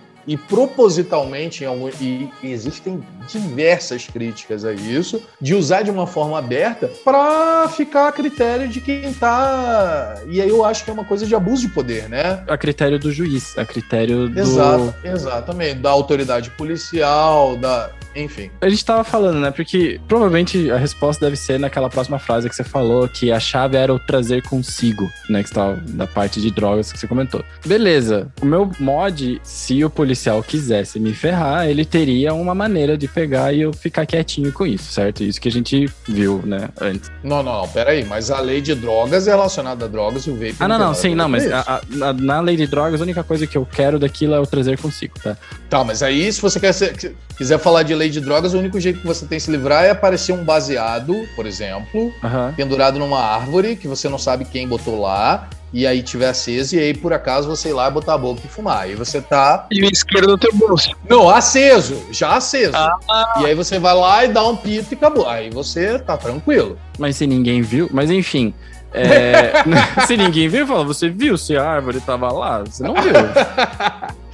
Por que, que não dá ruim quando a gente traz de fora? Tipo, quando a gente traz de fora, eu digo assim, fui nos Estados Unidos, trouxe um mod. Porque a gente sabe que tem jeito para levar isso no avião, a gente pode andar com o nosso mod para lá e para cá. Tem até nas companhias aéreas, tem como, como levar um cigarro eletrônico. Sim. Quando a gente volta, ah, no caso, né, eu voltei de viagem internacional e a fiscalização é bem dura, até justamente por contrabando, ou a galera querendo sonegar algum imposto ali. Sim, sim, sim. sim. Né? A minha mala foi aberta. E nada saiu de lá, tava tudo ali. Eu trouxe, sei, mod eu não trouxe, eu levei. Eu, eu, eu, estava com os meus, não adquiri nenhum mod. Mas atomizador eu trouxe várias coisas. Eu tinha bastante juice, tinha bastante coisa. Por que, que é diferente legalmente? É só porque não foi comprado aqui no Brasil? Porque se foi comprado no Brasil, quer dizer que eu adquiri via contrabando, né? Isso no papel. Existe uma coisa no direito chamada hermenêutica. Nossa, eu nem sei como escreve essa palavra. Repete é, ela, por favor. A raiz quadrada da hipotenusa. É com H, é com H. A hermenêutica de uma norma é a maneira como você deve interpretá-la. Uhum. E eu entendo, eu nunca vi isso. Ah, você deve interpretar essa norma desta maneira. Mas eu entendo que quando a Anvisa diz é proibida a comercialização, a importação, é a importação para fins de comercialização. Entendi. Porque importar para você não é necessariamente proibido. Tanto é que quando a gente tenta comprar do AliExpress, do AliExpress da vida, Gearbest, e que não chega, ele bate e volta. Só isso. E, e, eles têm a tua identificação. Eles têm como saber que é você que está fazendo aquela compra. Se fosse uma droga proibida do mal, daria, eles bateriam daria- na tua portinha. Bateriam na tua porta, exatamente. Como já, já houve alguns casos de pessoas trazendo sementes de maconha de fora que chegaram pelo correio, e aí isso até foi pro STF, e o STF falou: olha, É isso que eu ia fomentar. é sossegado. Semente de maconha não, não enquadra em tráfico de drogas, porque as sementes de maconha não possuem. Por si, por si não é droga. É, não, não, não. É, porque a semente em si, elas não possuem o THC, que é o que é proibido pela norma da Anvisa. Nem possui THC e não possuem CBD. Então, assim, elas têm uma potencialidade de, de repente, talvez, quem sabe, se germinar, de dar origem a uma planta completa, e aí sim vai ser proibido. Mas trazer a semente em si não está descrito como um daqueles zilhões de verbos que você viu no artigo 33, né? Uhum. Então, por isso, não é droga. Então, a interpretação que eu dou a esse dispositivo da Anvisa é: é proibida a interpretação, a, a importação para fins de comercialização. Se você for lá e comprar no exterior, no exterior é legal. Aqui não é proibido usar. Então, Exato. se você comprou fora e trouxe para você usar, não vejo problema algum. Agora, se você trouxesse na tua mala cinco mods iguais, a possibilidade de você perdê-los é, é- eu me acredito que seja maior. Entendi. E outra coisa, é, trazendo ainda dos exemplos do- dos nossos amigos ervoafetivos, você, você ervoafetivos por causa de erva, né? Caso eu não tenha ficado implícito. Eu só sei que o Ângelo acabou de dizer pra todo mundo importar semente que não dá nada. Semente, semente. Mas é o STF que não diz nada, que não dá nada, não sou eu. Não, e tá errado, não tá errado, não tá escrito. Erva tá lá. cidreira, né? orégano. Mas assim, nesse lance de semente e tudo mais, agora eu entendi por quê. Porque eu sei, eu sei que existem ONGs de, de maconha, né? A favor de maconha, ou CBD, mas enfim, que da planta de derivados, que eles te fornecem a semente se você pedir pra eles. E te mandam pelo correio de boa, né? E eu ficava, caramba, cara, como é que isso pode? Então você matou uma, uma charada que tava na minha cabeça. É, e como é uma ONG, ela não semente, tem organização. né? Não, não, mas como é uma ONG, então ela não. Semente. Mas- Danado. e cresce no chão, né? Mas o meu, o meu ponto era, então é por isso, então, porque eles são uma ONG, logo eles não têm viés comercial, logo não é uma venda, é uma, É uma doação. uma doação de uma semente cuja não está descrita, a semente em si não está descrita, então, lá no Código Penal, no código que você falou. Então, por isso pode. Eu- é uma volta bem grande, né? A galera erva afetiva é inteligente, né? Mas aí é meu o, o ponto seguinte, que a pergunta é: você acha que a, a organização da comunidade Vapor, a não organização da comunidade Vapor, né? Que a galera. A gente não conseguiu se organizar, isso é um fato. Sim. Houve tentativas, e se houve tentativas e não existe associação, é porque não deu certo. Não Por N deixaram. razões, né? É, tem, tem não deixaram, depois tem uma dificuldade de chegar num consenso, né? Porque até o próprio, o próprio Marcel, ele falou aqui, né, no, no grupo, que. Aqui no grupo, não, no, no chat, que é tipo, ó, imagina só, você tem um determinado atomizador, você compra nos Estados Unidos por 50 pila, e aí vem aqui pro Brasil, né? Se já é 50, se, se de 50 dólares já vira tipo 400 conto aqui no Brasil, imagine se fosse liberado, ia ter mais imposto, não sei o quê. Eu já ouvi muito esse argumento, eu discordo de alguns pontos, porque a galera que faz o frete, a galera que Eu discordo de todos eles. É. Hum, Eles botam o, o imposto, esses 400, você já tá pagando imposto pra ele, E, e mais, normalmente, né? Depende do, do tipo de tratamento que vai ser dado ao vapor, ali fa- falando de, de direito tributário, né? Sim, Que tipo de carga tributária vai ser atribuída ao vapor? Mas enfim, prossiga. É, e até pra mostrar que o argumento de que se fosse legalizado seria mais caro, é, eu conheço juice makers que pra poder trazer o insumo de fora, além de pagar uma nota preta no insumo, que por si só é caro, já que ele rende muito, é, paga basicamente mais o dobro pra fazer o frete, depois mais 30% aqui pra fazer não sei o quê. Então, assim, cara, você já tá em 130% já. No imposto de 130%, o Brasil tem uma carga tributária bem fodida, mas a gente não tem muitas coisas que chegam nessa. Com certeza deve ter, mas coisas normais que a gente gente nunca vê essa carga de imposto tão alta como a gente paga para os nossos freteiros. Mas o, o ponto que eu queria falar, né, que eu falei da não organização da comunidade Vapor, você acha que tem alguma relação que basicamente não dá nada. Vaporar. Não dá nada a vender. A gente sabe que a RDC tá aí, a gente sabe dessas regras, e mesmo assim, o Vaporacast tá aqui, com patrocinadores e tudo mais, a gente nunca recebeu uma cartinha. A gente vai em tabacarias aqui da cidade. A gente não quer receber cartinha. É, a gente não quer receber também. Mas e o vape e os juices estão expostos, tipo, não na vitrine principal, porque senão estraga, né? Mas logo ali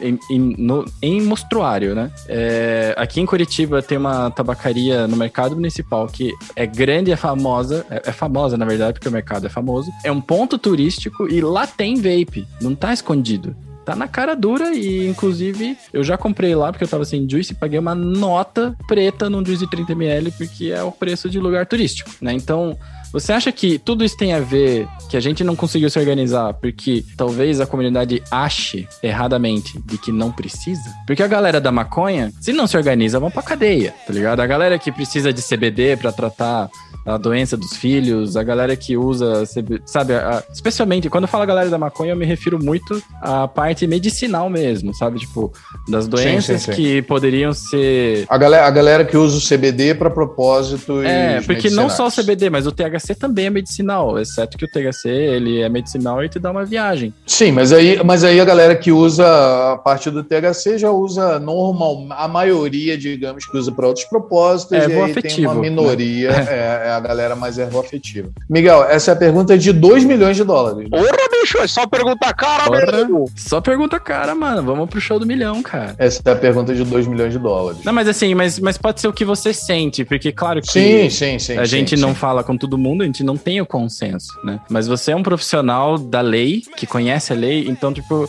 eu queria o teu ponto de vista sobre isso. Eu acho que, primeiro, né, a gente mesmo em países regulados, a gente tem algumas dificuldades de representatividade. Eu acho que, por mais que a gente tenha tido um relatório recente do Public Health England, a gente tem, mesmo assim, algumas dificuldades no, no mercado, onde a parte que faz mal, entre aspas, do vaping é mais evidenciada do que a parte que não faz mal, né? Da parte que ajuda as pessoas a parar de fumar, enfim, uma série de coisas. Quem faz barulho são os jovens. Ah, porque os jovens estão utilizando o JU nas escolas, é muito mais barulhento do que 50 mil fumantes no Reino Unido na, em 2019 utilizaram o vaping pra, como ferramenta de cessação do tabagismo. Sim. É uma pergunta difícil. Eu não sei se necessariamente o fato de ah, não dá nada. É parte motivadora, né? Exato. Mas pode ser que sim.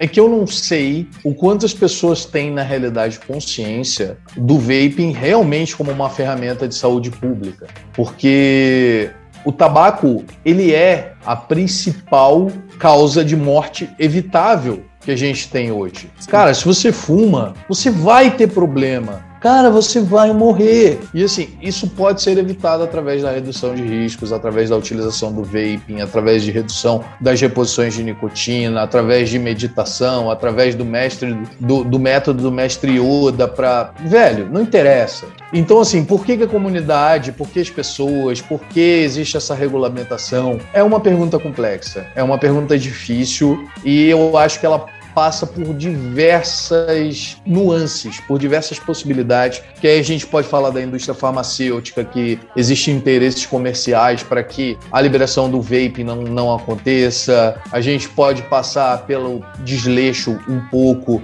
da questão da comunidade, a desorganização, mas eu acho que não há uma resposta. Eu acho que a gente não tem essa resposta. Por isso que é uma pergunta de 2 milhões de dólares. Né? mas assim, eu queria, é, eu, eu acho importante ressaltar que por mais que a gente não tenha essa, essa resposta, quem está dentro da comunidade e tem esse tipo de pensamento, na minha opinião, e aí você me deu liberdade para eu falar a respeito da minha opinião, claro. tá muito equivocado né? Porque, cara, você tem o freteiro que te cobra 30% para trazer, você tem o dólar maluco do Paraguai, do não sei o quê. E, cara, dependendo do tratamento, e é isso que a gente luta, não é só pela, pela regularização do vaping, mas é uma regula, regulamentação justa para que se Exato. entenda que o vaping não é tabaco, então o imposto que tem que incidir é muito menor do que o imposto que incide sobre o cigarro hoje. Ele é uma ferramenta efetiva de saúde pública cessação do tabagismo. Os 428 pessoas morrem por dia só no Brasil por, por dia. conta da utilização de tabaco, seja ele ativo ou passivo, e você tem a possibilidade. O Brasil é um exemplo, ele reduziu drasticamente a quantidade de fumantes, sim, mas a gente pode reduzir ainda mais com a utilização do vapor. Então, quem fala que, ah, puxa, se regulamentar vai ficar caro porque eu pago 50 dólares e não sei o que e tal, cara, me desculpe, mas você tá, tá completamente equivocado. Você vive num, num mercado cinza, e aí, quando você tem mercado cinza, você tem oportunistas, você tem frete, você tem a possibilidade de ser responsabilizado administrativamente, penalmente, por um, por um produto que via, acaba virando contrabando. Você é um criminoso.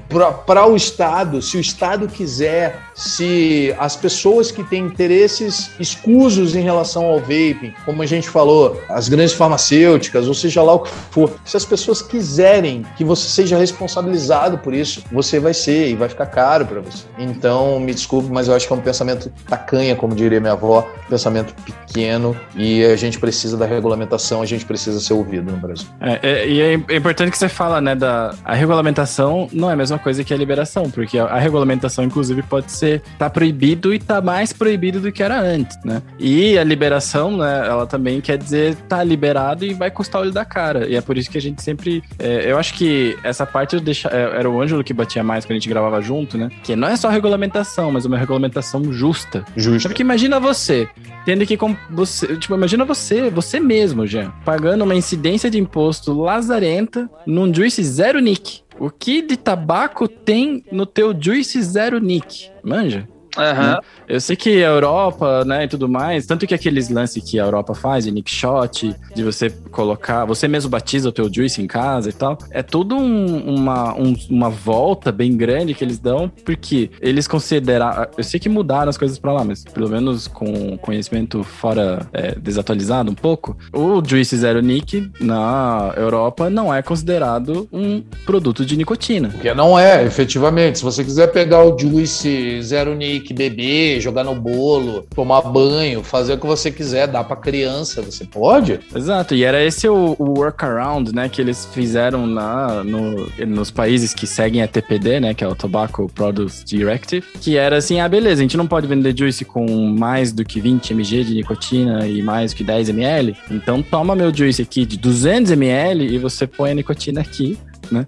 O Juice Zero Nick, 200ml. Enfim, eles tinham o jeito de deixar. Mas eu acho, Ângelo, que você fez um gancho muito poderoso pra gente falar desse relatório que saiu esses dias, dia 23. É super recente. Só antes de tu perguntar do relatório, aproveitar essa pergunta como essa resposta que tu deu aí que foi fantástica, que é o seguinte: a gente tá no mercado cinza hoje no Brasil, não é crime evaporar, não é crime um monte de coisa. Mas se a Anvisa resolve proibir geral e fazer o que hoje a gente tem na maconha, na cannabis, se transforma o vapor. Não existe essa possibilidade para a Anvisa. Você tem que teria que ter um projeto de lei do Senado ou da Câmara de Deputados dizendo é proibido vaporar. Aí sim, Ok. mas prossiga. É, então, nesse, né, nessa ideia que eu tinha, a minha pergunta seria a seguinte: é proibido vaporar? Existiriam Uhum. ainda as pessoas que fariam isso? Porque daí Com certeza. passaria. A galera passaria- fuma maconha ainda hoje. Sim, Tá respondido.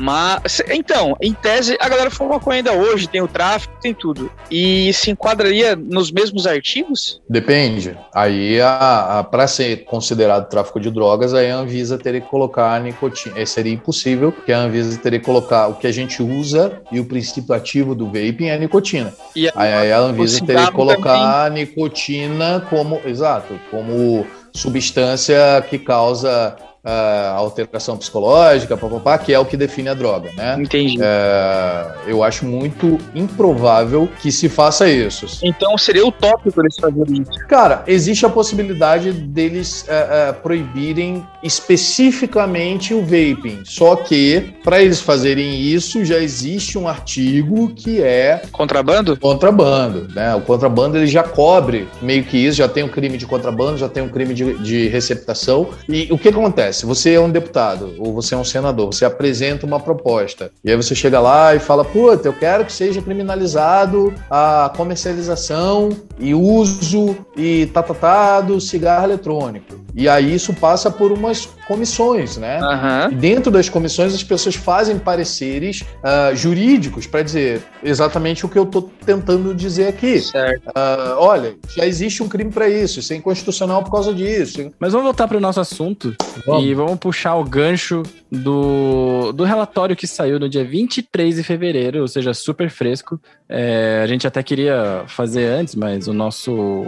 O, a gente faz na sexta agora, então vamos respeitar né, as datas. Eu sei que vocês conversaram um pouco disso, né, na, na, com o Hazard, mas eu não assisti porque eu tava no aniversário do Jean. E o que eu achei maravilhoso foi porque eu, eu já tava entrando, tipo, quase que num. Não, não, não numa bad, mas eu tava assim, porra, a galera do Vape só toma paulada de tudo que é lugar, fake news e, e ou estudos manipulados de propósito, porque o, o, lance quando você trabalha com números e estatísticas é que você consegue mostrar o que você quiser. É só você abordar de uma maneira certa. Sim. E nos Estados Unidos, por exemplo, todas as pauladas que a gente vê de vape é, rolam nos Estados Unidos. Flavor ban, PMTA, parece uma regressão mesmo. Né? É vale. É, então que todas as coisas, e daí, quando a gente tava falando de proibição e tudo mais, até tinha me eh, tinha aparecido na minha cabeça cabeça, voltou agora, que, ah, mas e se proibisse de vez, né? Cara, em vários estados dos Estados Unidos onde tá flavor ban, onde foi proibida a venda de coisas de vape, aumentou o contrabando, basicamente. Ou seja, a demanda ela continua exatamente igual, só que em vez de comprar na loja, agora a galera tem mais trabalho para comprar. Então, proibições, elas não funcionam. As drogas proibidas, né, que a galera usa, se elas não fossem proibidas, eu acho que ia continuar na mesma, né? Mas aí a gente entra em outro papo. Mas o meu ponto era, a gente só recebe paulada quando a gente acompanha a notícia de vape. E essa e geralmente a gente ficava repetindo muitas vezes o estudo feito em 2017 pelo PHE, né, que é o Public Health England,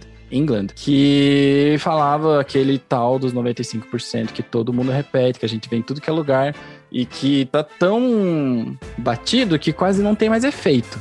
Sabe? Tipo, ah, 95%, 95%, entra por uma orelha e sai pela outra. Aham, uhum, sei. E saiu um relatório que, cara, basicamente encheu uh, os nossos. Sabe quando você pega a munição no teu jogo e você sabe que agora é a hora de brilhar? Sabe? Você pegou. Brilha, você que, que joga Warzone.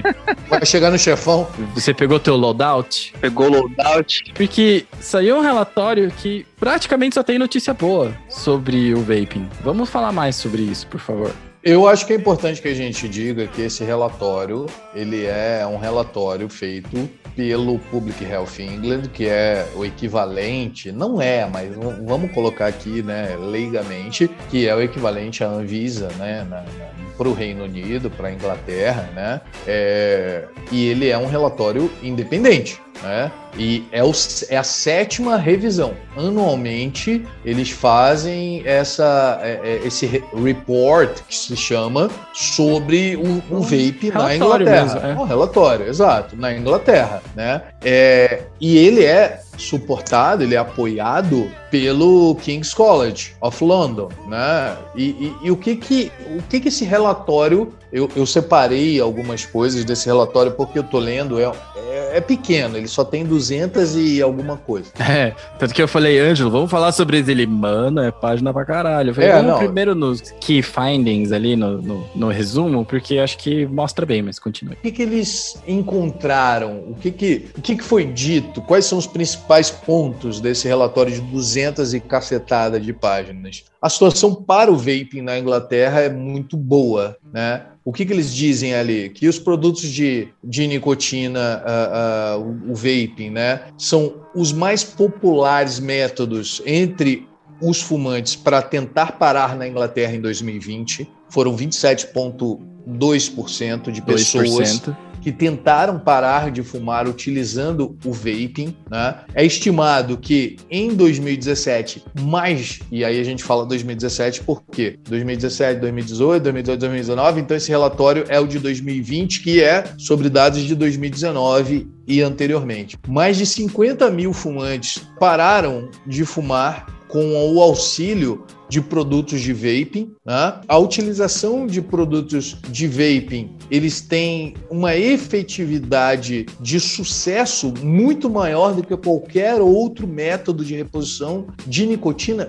juntos. Juntos. E, juntos. Essa é a chave. Essa é a parada. Eu acho que. E tem número, né? Entre 59,7% a 74% de efetividade Nossa, é muito número. na cessação do tabagismo. Eu tava procurando esse Aí você, a gente já chega num ponto que fala assim: se você começou, se você é fumante e pegou um vape para parar de fumar e não conseguiu, você é minoria, de acordo com esse estudo, de acordo com essa É estatística. tão real melhor. isso aí, porque ontem eu cheguei de viagem, tava em Curitiba, vim pra Santa Catarina, eu atendi uma pessoa aqui, era meia-noite, velho. E eu falei assim, velho, amanhã. E o cara queria parar com o cigarro. Ele levou o equipamento dele, levou o juice dele falei pra ele, cara, se tu sentir a vontade de fumar, é natural. Mas ó, tenta não fumar, velho. Moral da história. ah, um pouquinho antes de a gente entrar aqui no Vaporacast, ele tava, a gente tava conversando e mandou uma mensagem. Falou, cara, eu fumo há tanto tempo, velho, que eu não sabia o que, que era ficar sem cigarro. No sentido de que eu não precisava dele. Eu usei o vape hoje o dia inteiro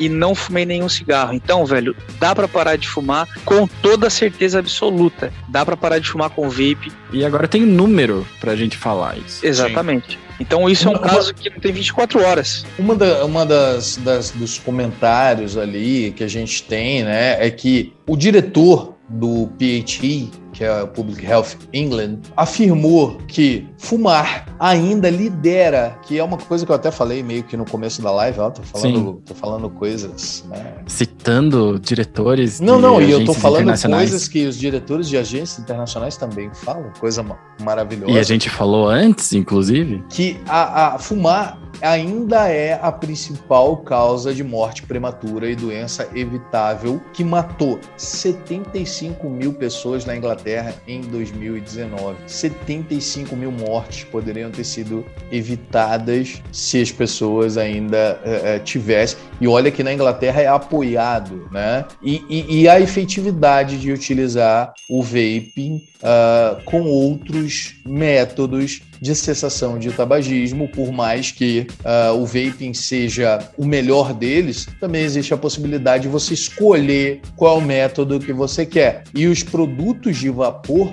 na conclusão do relatório, eles têm um papel crucial na redução dos enormes problemas de saúde causados pela fumaça, né? Pelo, por, por fumar Sim. cigarros ainda hoje. Isso é, são as coisas que eu destaquei assim pelo, como eu falei, né? São 200 e poucas páginas. Eu ainda não terminei de ler o relatório inteiro, mas a gente tem muitas coisas positivas para o vapor. um trecho, né, do que o John Newton é o- esse diretor de saúde do Director of Health Improvement, né, do, do PHE, PHE, né, ele fala assim, eu gostei especificamente de um pedacinho, porque ele fala, para quem fuma, especialmente para aqueles que tentaram outros métodos, a gente, é, aí, usando a citação direta, strongly recommend, ele recomenda fortemente e ativamente, né, ele fala, ele, ele, não é nem uma, reco- é quase uma recomendação, é que é outra língua, né, então você não pode só fazer um bate e volta, né, Ele orienta. ele orienta as pessoas a experimentar o vapor para parar de fumar com o suporte das local vape shops, com o suporte do mercado. Isso é o mercado, tá ligado? O mercado, porque são pessoas que estão vendendo lá, né? Então, assim, é, você tá tentando parar de fumar, você tentou outras coisas, não conseguiu, vá numa vape shop e experimente, tá ligado? Isso que eu achei muito massa. E tem um outro ponto, né, que é um ponto negativo, porém é positivo pra gente, que é quando fala sobre a impressão do público em relação ao vapor. Que 38% das pessoas em 2020, 38% dos fumantes em 2020, eles acreditavam que não havia redução de danos, que o dano era o mesmo. Que fumar um cigarro e usar um vape é a mesma coisa. Porque, e, e- e, claro, isso é, é errado isso, porque existe uma redução de danos absurda. E mais do que isso, 15% acreditava ou acredita que o vapor é pior, pior. do que o cigarro. Sim. E, né, e, claro, entra aqueles, lembra, os 95% de redução de danos e que lá. É, por mais que a comunidade é muito vocal em falar isso, essa mensagem ela não chega para as pessoas que Querem são fumantes fumar. ou não chega com força. Exato, porque se 38% eu acho que é a mesma coisa e 15% eu acho que é pior, e aí a gente bate com as informações que a gente viu na Anvisa. Lembra, Ângelo, quando a gente fez aquele post lá do. Poxa Inca, Poxa Inca. Poxa Inca. Porque era o INCA, o Instituto Nacional de Câncer, que é uma das organizações que liderou a, os esforços de cessação de tabagismo no Brasil, com muito sucesso, inclusive. Ou seja, eles fazem e sabem fazer um ótimo trabalho, deles passando informações não corretas pra gente no vapor, né? O Ângelo, por si, já que ele não conta, eu conto. Quando a gente fazia os bastidores do Vaporacast, o Ângelo ligou pra associações e médicos, daí eu não vou especificar porque a história não é minha, e ouviu deles que a gente estava errado, sabe? Que o vaping mata pessoas, que o vaping causa vale. Ou seja, tem essa desinformação ela é muito forte e, e é muito forte na, na, classe médica também. Sim. Né? Na, na, classe que deveria cuidar da gente. Né? Não tô botando no ferro os médicos, porque, claro, eles têm uma ordem, eles têm diretrizes, têm que seguir, né? E tudo mais. Ele pode ser responsabilizado pesadamente caso ele quebre isso, né? Mas o que me chamou a atenção foi justamente é, que 38 mais 15 é 53. Mais da metade das pessoas não acreditam que o vapor é uma redução de danos. Sendo que tem números, fatos, conclusões, sabe? Não é uma, uma questão de opinião, é uma questão de fatos já. E quando a Anvisa fala, ah, mas precisam-se de estudos, a gente precisa de acompanhamento, não tem nenhum lugar que diga que esses estudos têm que ser nacionais, têm que ser feitos dentro do nosso país. Primeiro, né, pois que se façam estudos, então, mas estudos sérios e não estudos que digam que o vapor a 300, a partir de 350 graus, ele libera, uh, uh, como que é o nome daquela é... substância que passa no cabelo? Shampoo? Não. É... Formaldeído. Formaldeído. Em 350 graus, o vapor pode formar acroleína e formaldeído, popularmente conhecido como formol. Ninguém vapora a 350 graus. E se ninguém em acima, temperaturas acima de 350 graus podem formar essas substâncias, não vamos deixar os aparelhos, a resistência chegarem a tudo chegarem isso. a 350 é graus. Ninguém evapora isso, meu Deus do céu. É, é, tão simples quanto isso. Primeiro, é impossível vaporar 350 graus, é dry heat, é uma sensação de morte, a meia do, do, do capeta, a, como é que é que o, que o, que o Andrei falava? É, a camisa Ering é, queimada, é. você inala o algodão da camisa Ering queimada, é impossível. Né? Então é, é, é justamente esse tipo de coisa que deixa a gente indignado. Né? Porque estudos não existem e quando existem estudos são estudos absurdos. Por quê? Porque o papel ele aceita qualquer coisa. Então, ah, puxa, olha aqui, estamos verificando que a partir de 350 graus, ah, mas a gente usa 350 graus, é viável utilizar vapor a 350 graus. É, é comum, essa né? questão né? é comum, é, é usual. A, a, essa questão ela foi trazida por especialistas quando houve o painel da Anvisa. Então, não é que a Anvisa não saiba disso, não é que a Associação Médica Brasileira não saiba disso. Simplesmente as pessoas pessoas, as autoridades, preferem ignorar os fatos. Façamos estudos. E, e aí, Miguel, você, você me, dê, me dê licença, é, mas eu acho que a gente abre. Uh, você começou falando do não precisa ser um estudo brasileiro para isso. A gente teve recentemente, e é óbvio que é bem difícil da gente fazer essa comparação, mas eu acho que ela serve é, é, é, como comparação para o momento que a gente está vivendo. Recentemente, a Anvisa aprovou, baseada em outras agências, a liberação da vacina do coronavírus. E é óbvio. Da Pfizer, especificamente. É. Exato. É. é óbvio que o coronavírus é uma questão de emergência, é uma calamidade, é uma coisa que está completamente fora de qualquer razoabilidade verdade, mas existiu um reconhecimento mútuo de que, olha, já que o FDA falou que tá bacana, de repente a gente incorpora isso de uma maneira segura no Brasil, então a vacina tá, tá legal. Já que o Public Health England disse que ok, a gente pode então liberar porque outros organismos, outras agências reconheceram. Fizeram esse estudo. Isso. Fizeram esse estudo. Então, eu acho que isso abre uma possibilidade para que a gente possa ter aí a, a, a, exposição, pelo menos, desses outros estudos conduzidos em território, por exemplo, britânico, esse último que teve, um estudo independente, não foi um estudo financiado pela, pela indústria do tabaco, foi um estudo de uma agência governamental. Né? Sim. O que eu achei brilhante nesse relatório, do relatório desse ano, foi porque, pelo menos nos outros que eu tinha lido, ele falava muito sobre o, o cigarro eletrônico em si sabe? Tipo, ah, tem esse risco, a gente pesquisou isso, né? A gente é, é começamos a utilizar isso para a população, né? A gente acompanhou isso rolando pelo na Inglaterra através desses documentos. O estudo dessa vez, ele é um estudo que é muito mais de, de população, de teste, teste assim. Né? A gente falou, pô, tantos por cento acham que é pior, é melhor. E tem essas coisas de que agora eles conseguem acompanhar as pessoas, o que está acontecendo com as pessoas e como que foi o comportamento das pessoas e, e o resultado do vaping para as pessoas, né? Especificamente é, no que diz relação ao vapor infantil, né? A vapor infantil, quero dizer, a, a crianças utilizando vaping, né? Que é onde pega, geralmente, que é onde pega, né? É o que provocou o flavor ban, ou pelo menos o que desencadeou o flavor ban nos Estados Unidos e todas essas regras. E também é o motivo pelo qual eu falei, você pode mostrar o que você quiser num número, desde que você justifique, alguém não vai ler aquela nota, só vai pegar aquele número e já era. Porque nos Estados Unidos eles chamaram de epidemia vaping entre jovens. E eu lembro muito bem, porque como é um estudo oficial, ele tem que dar as fontes, e tem que dar os números, e tem que dar as bases, né? Que chegou naquela conclusão.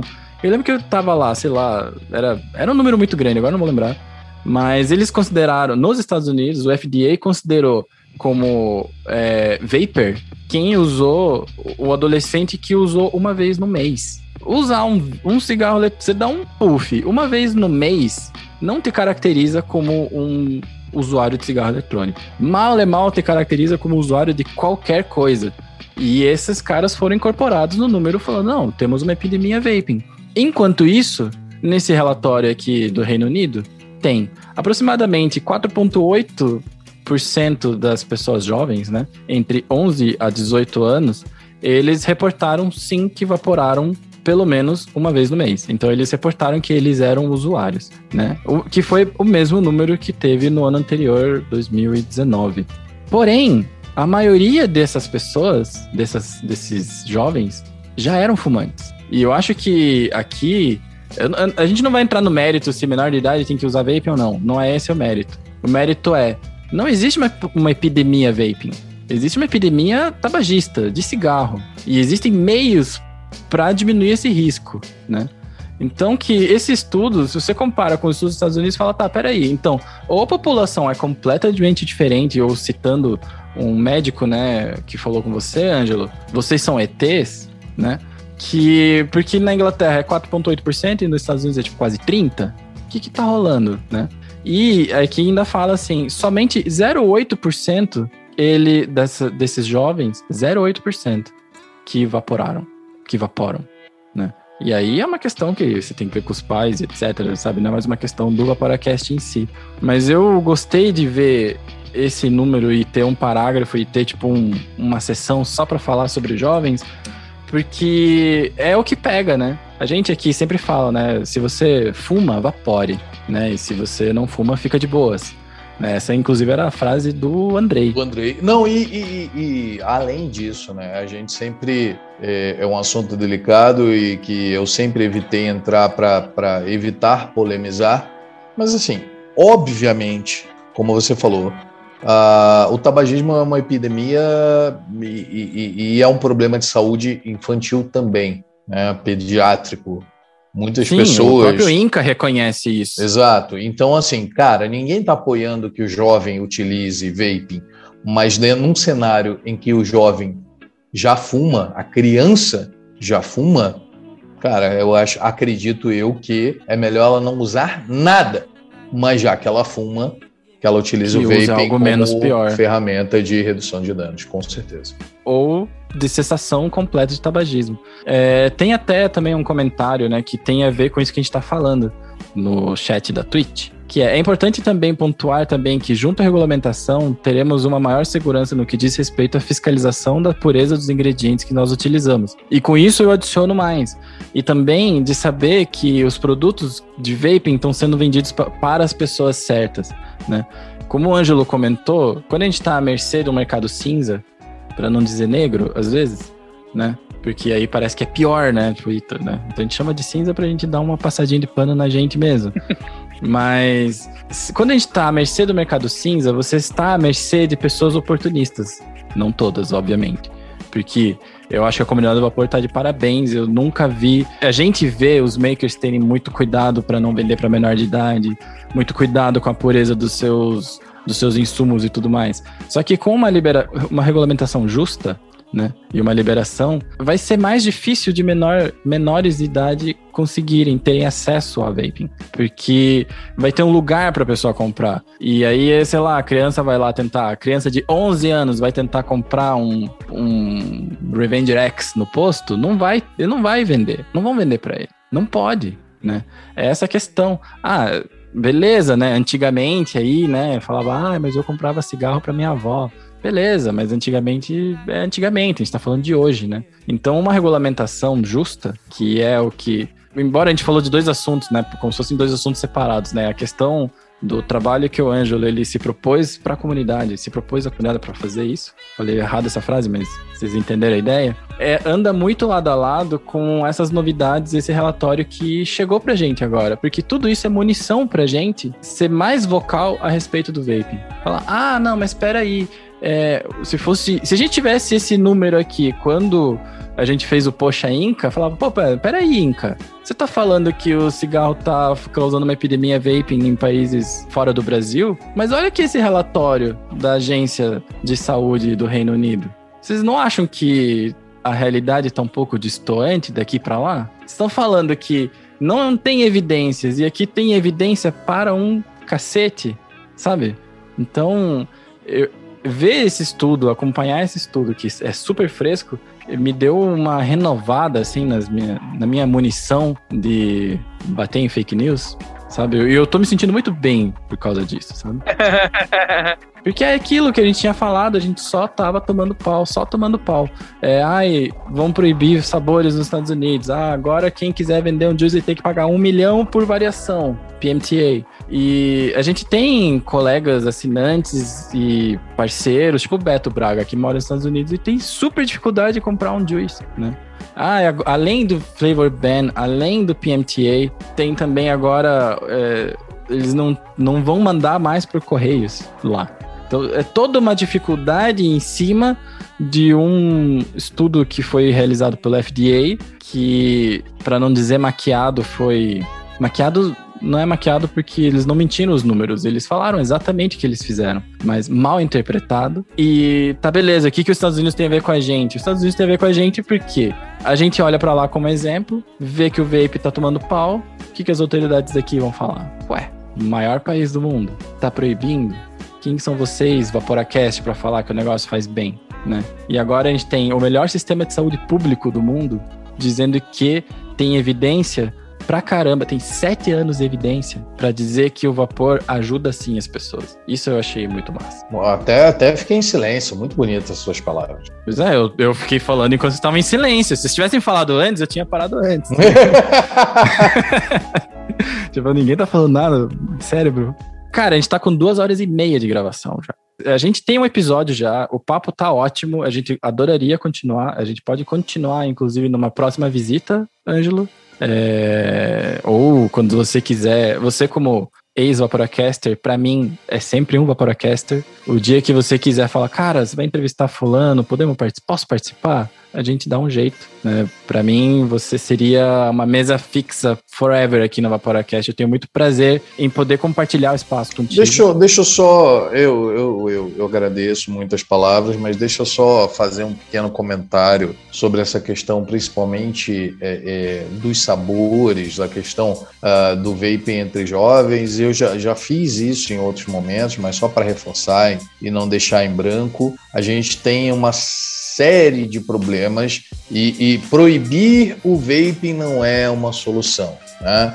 Você quer restringir o uso dos jovens? Você peça a identidade, você veja quem é que está comprando e tudo isso a gente trabalha com uma regulamentação, com uma regulação adequada ao produto. É, por isso que a gente novamente insisto, não há possibilidade de um mercado sem nenhum tipo de uh, regulamentação. A gente precisa falar disso. Você tem o álcool, que é de fácil acesso aos jovens. Eu conheço mais de mais de um jovem. Eu não conheço um jovem que não beba, basicamente. De 13 anos, de 15 anos que consome bebidas alcoólicas uh, de maneira é, é, livre, né? É... Compra mercado e já sai bebendo, velho. Exato. Então, assim, qual que é qual que é o tipo de regulamentação que a gente quer? A gente quer novos viciados em nicotina? Não é isso. Não, e esse relatório mostra claramente que não, inclusive. Exato. Bater naquela tecla do ai, porque a indústria tabagista quer a liberação, porque quer viciar, no, que é o papo do, do, do, do, da bandeira do Drauzio Varela, né? É, o Marcão já falou isso ali no chat também.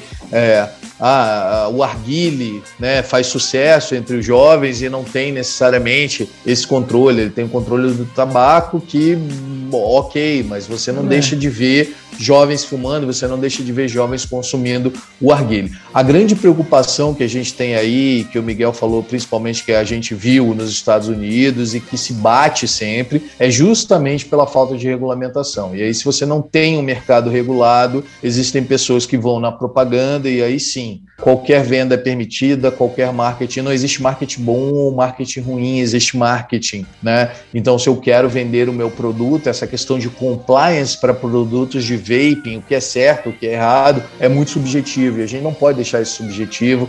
A gente tem que ter uma regulamentação séria, a gente tem que ter a, a, a sociedade realmente atuante, mas de maneira razoável e, e principalmente científico para mostrar que é uma ferramenta possível de saúde pública para evitar mortes, para evitar prejuízo ao sistema único de saúde, que pode reverter em ganhos para a arrecadação do governo, em geração de empregos e em uma série de coisas, né? E, e, economia também de gastos relacionados a cuidar dessas pessoas. Sim, exatamente, exatamente. Né? E assim, 478 pessoas morrendo todo dia por complicações. Esse número está desatualizado, inclusive, porque tá lá faz tempo lá sim, no site sim, sim.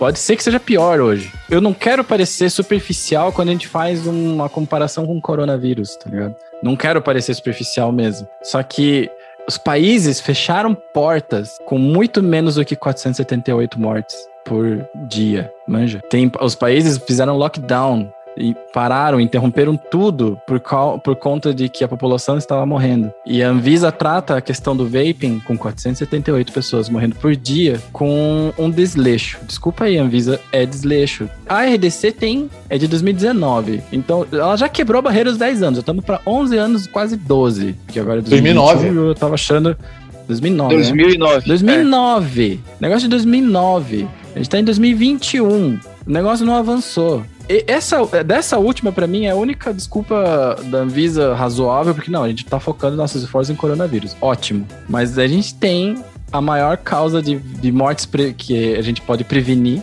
que é o tabagismo, e não tá tendo ação sobre isso. A gente não tá falando proíbam o cigarro. Deem opção para as pessoas, né? Ela pode se tornar a primeira, né? Deveria. É, a gente não tá falando assim, proíbam o cigarro, porque por mais que a gente não concorde, por mais que a gente fale que tabagismo é uma doença e tudo mais, tem um impacto numa galera de pessoas, porque tem muita gente que trabalha nessas empresas, nessas indústrias, tem gente que trabalha na, na, na produção, no cultivo do tabaco, tem toda uma cadeia ali. O vaping não tem uma cadeia ainda. É uma questão de você aproveitar o momento, liberar e fazer uma regulamentação bem feita. E resolve seu problema, tem arrecadação, é só é, win-win é, situations. É só ganha-ganha. E ninguém tá ganhando agora. E ninguém ganha com a proibição, ninguém ganha com a demora da Anvisa. Isso aí. Então, Ângelo, nosso querido Jules Vapor, hipoteticamente, num apocalipse zumbi, você teria dois mods e três juices para levar. Estoque limitado de bateria e de juice, mas somente três juices e dois mods que tu levaria, meu querido. Qual é o Elif Pico que basicamente? É, cara, eu não levaria nada diferente do que eu tenho hoje. Eu já comprei muita coisa.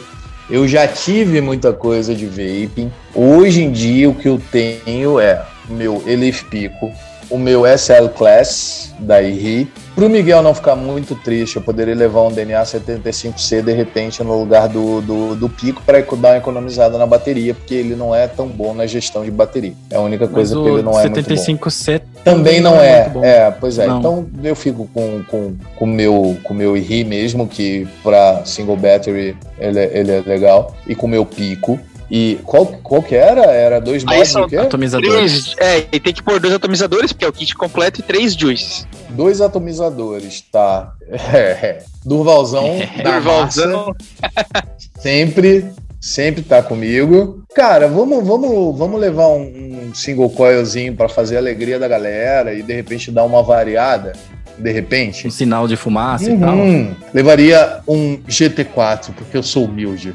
Né? Nossa, dá pra ver que tá Até tossi aqui, até me engasguei dá aqui. Ver. Levaria um Smoker Store Typhoon GT4. Nossa, nome CPF RG, isso? É óbvio. Exato. Não, repete de novo porque ficou bonito isso aí. Faz favor. Smoker, Smoker Store Typhoon GT4. Ah. É isso que eu levaria. E. Três nomes, cara. E vamos lá, e Juice, o que, que eu levaria? Sacred Pipe, Wild Bear. Pipa Sagrada. Bom demais. Pipa Sagrada. A pipa Sagrada. Com certeza, levaria. Putz, cara, eu só tenho usado tabaco. E assim, eu acho que já tem mais de um ano que. É, mas tem que ser o que você gosta, né? É. Pô, então eu levaria Sacred Pipe Wild Bear, eu levaria Sacred Pipe.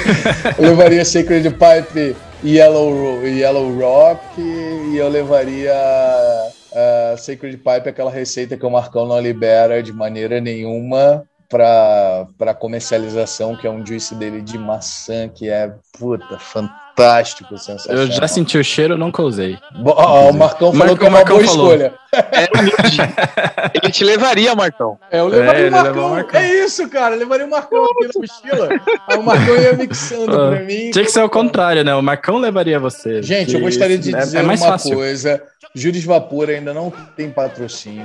Eu realmente só sou muito fã dos juices que ele faz e faço questão de, de apoiá-lo como, como juice maker. Massa demais, massa demais. É isso aí. Nós fazemos questão de apoiar o Marcão como juice maker, porque a gente sabe do trabalho que ele fez na comunidade curitibana, pelo menos, né? Que é onde a gente começou. O mundo, o mundo precisa do Marcão. O mundo precisa do Marcão. O Marcão me ensinou a vaporar, inclusive. Eu já, eu já, eu já tinha vape, já tinha equipamento, mas o Marcão me ensinou a usar eles da maneira certa. Então. E builda o menino, tem né? Tem que apoiar mesmo. E builda. E builda.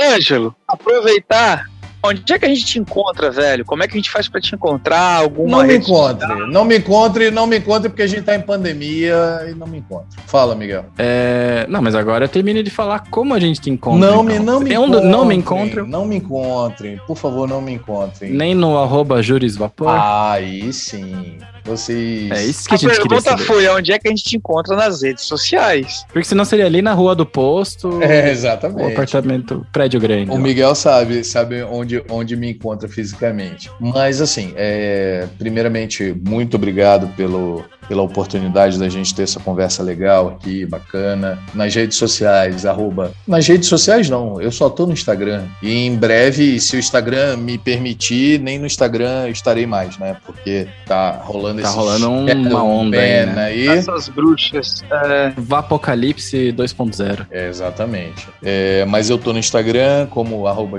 Vapor. Dúvidas, críticas, sugestões, xingamentos, correios elegante, fiquem à vontade, podem enviar para arroba de Vapor. E só tenho a agradecer a vocês. E Miguel agora quer fazer a última pergunta. A última pergunta, na verdade, é o último bloco que a gente vai ter que fazer meio no gás, hum. que é recomendações da semana. Fica à vontade. Recomendações da semana é assim: o que, que você leu, assistiu, viu? Pode ser no vape, pode ser fora, pode ser uma série, uma parada que você.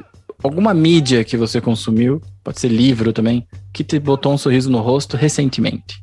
Cara, eu, eu, eu vou falar uma parada que provavelmente a maioria das pessoas não, não acompanha, porque todo mundo que eu falo não faz ideia do que eu tô falando. Tem uma série da Apple. Oh! Sim, a Apple está fazendo séries agora pro Apple TV, lá, Apple Plus, sei lá como é que chama. Acho que é Apple TV mesmo. É, não sei, mas é a Apple que está fazendo Apple. a série, que chama Servant, Servante. em português. Que é, Do bem, que se trata. que é bem interessante. Cara, eu não sei porque eu não cheguei ainda no ponto de saber do que se trata, mas é um, é um negócio meio diferenciado e é com o Ronnie Weasley. Sabe quem é o Ronnie Weasley? Ah, ah, sim, sim. O menino, Marido o menino, da menino sem Hermione. nome. Menino sem nome, o Ronnie Weasley. Quem é o Anna Reese? Nem sei falar o nome desse cara. É do Harry Potter, o Ruivinho do Harry o, Potter. o Ruivinho. Ah, o Ruivo? Yeah. É. É do mesmo jeito que quando a gente vê a Emma Watson, a gente fala Hermione, e quando vê o Daniel. Não, ninguém fala Harry isso. As pessoas falam Hermione. Hermione Hermione. e o Harry Potter. Isso. Mas assim, a série é é uma série que tem uma pegada assim meio tensa, meio pesada, meio densa. Uma história bem louca, cara. É um maluco que não vou contar porque eu vou dar spoiler, mas assim, vale a pena. Dei uma pesquisada no IMDb, né? Interessou? Pesquisa no Ah. IMDb. Dá uma olhada no IMDb. Muito Vê bem. como tá a nota no IMDb e veja se vale a pena para você. Muito bem. Jean, sua recomendação pra semana. A minha recomendação da semana é uma recomendação super, ultra, mega fresquinha. Saiu hoje, tá? Ah, no- pelo menos saiu hoje o clipe, né? Do Fábio Braza e do Rapadura. Filhos da Diversidade. É um rap muito interessante. Fábio Braza, para quem não conhece a obra dele, ele é neto de um compositor, poeta, etc. E o cara vem na mesma pegada. Ele faz um tipo de rap saudável, gostoso de se ouvir, não xinga ninguém, não fala de ninguém e é 100% poesia, velho. Vale muito a pena ouvir o som do cara. Vamos lá então, Fábio Braz e Rapadura, Filhos da Diversidade. Saiu hoje. Nossa, recentíssimo, né? E a minha recomendação é um outro podcast chamado Braincast. Que é um. A, a descrição é: Braincast é um posto avançado no futuro que debate a intersecção entre criatividade, tecnologia, cultura digital, inovação e negócios. Mas é muito massa de ouvir. E se vocês ouviram o Braincast, vão ver que tem muitas coisas similares do Vaporacast que a gente copiou mesmo, porque eles são muito bons. Tem várias pessoas lá que a gente gostaria de entrevistar ainda, inclusive.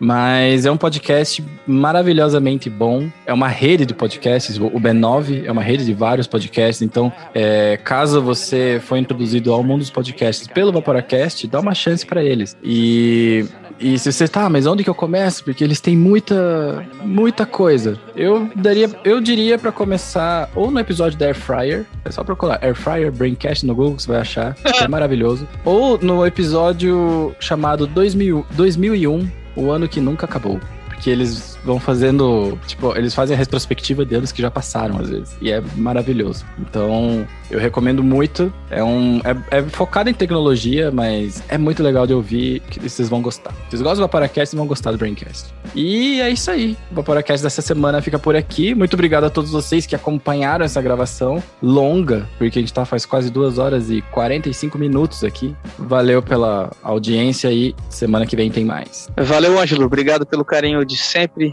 por essas respostas muito complexas, mas muito bem objetivas pra gente. Agradecer ao pessoal do chat, a todo mundo que mandou mensagem, que se inscreveu. Um excelente final de semana para todo mundo aí. E, Ângelo, a palavra final é contigo, meu querido. Gente, muito obrigado novamente. Sigam no arroba Jurisvapor e.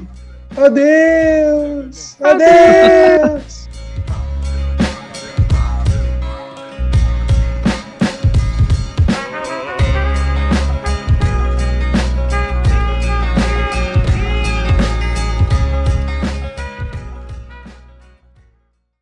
Ângelo, você que é novo por aqui e nunca gravou um Vaporacast, a gente fez uma mudancinha de que o convidado faz o Fala Vaporacaster. Não vou fazer, me, eu me recuso. A Constituição diz que eu não sou obrigado a nada. Você está no seu direito. É, eu sou tão leigo, cara, que eu não sei nem argumentar nesse caso, tá ligado? Mas, por favor, Ok. Aí, ó. Você pedindo, você me pedindo com esse carinho magro desse jeito. Exato, obrigado. E você fala magro, eu já fico todo faceiro ainda, né, cara? Você tá me manipulando, na verdade.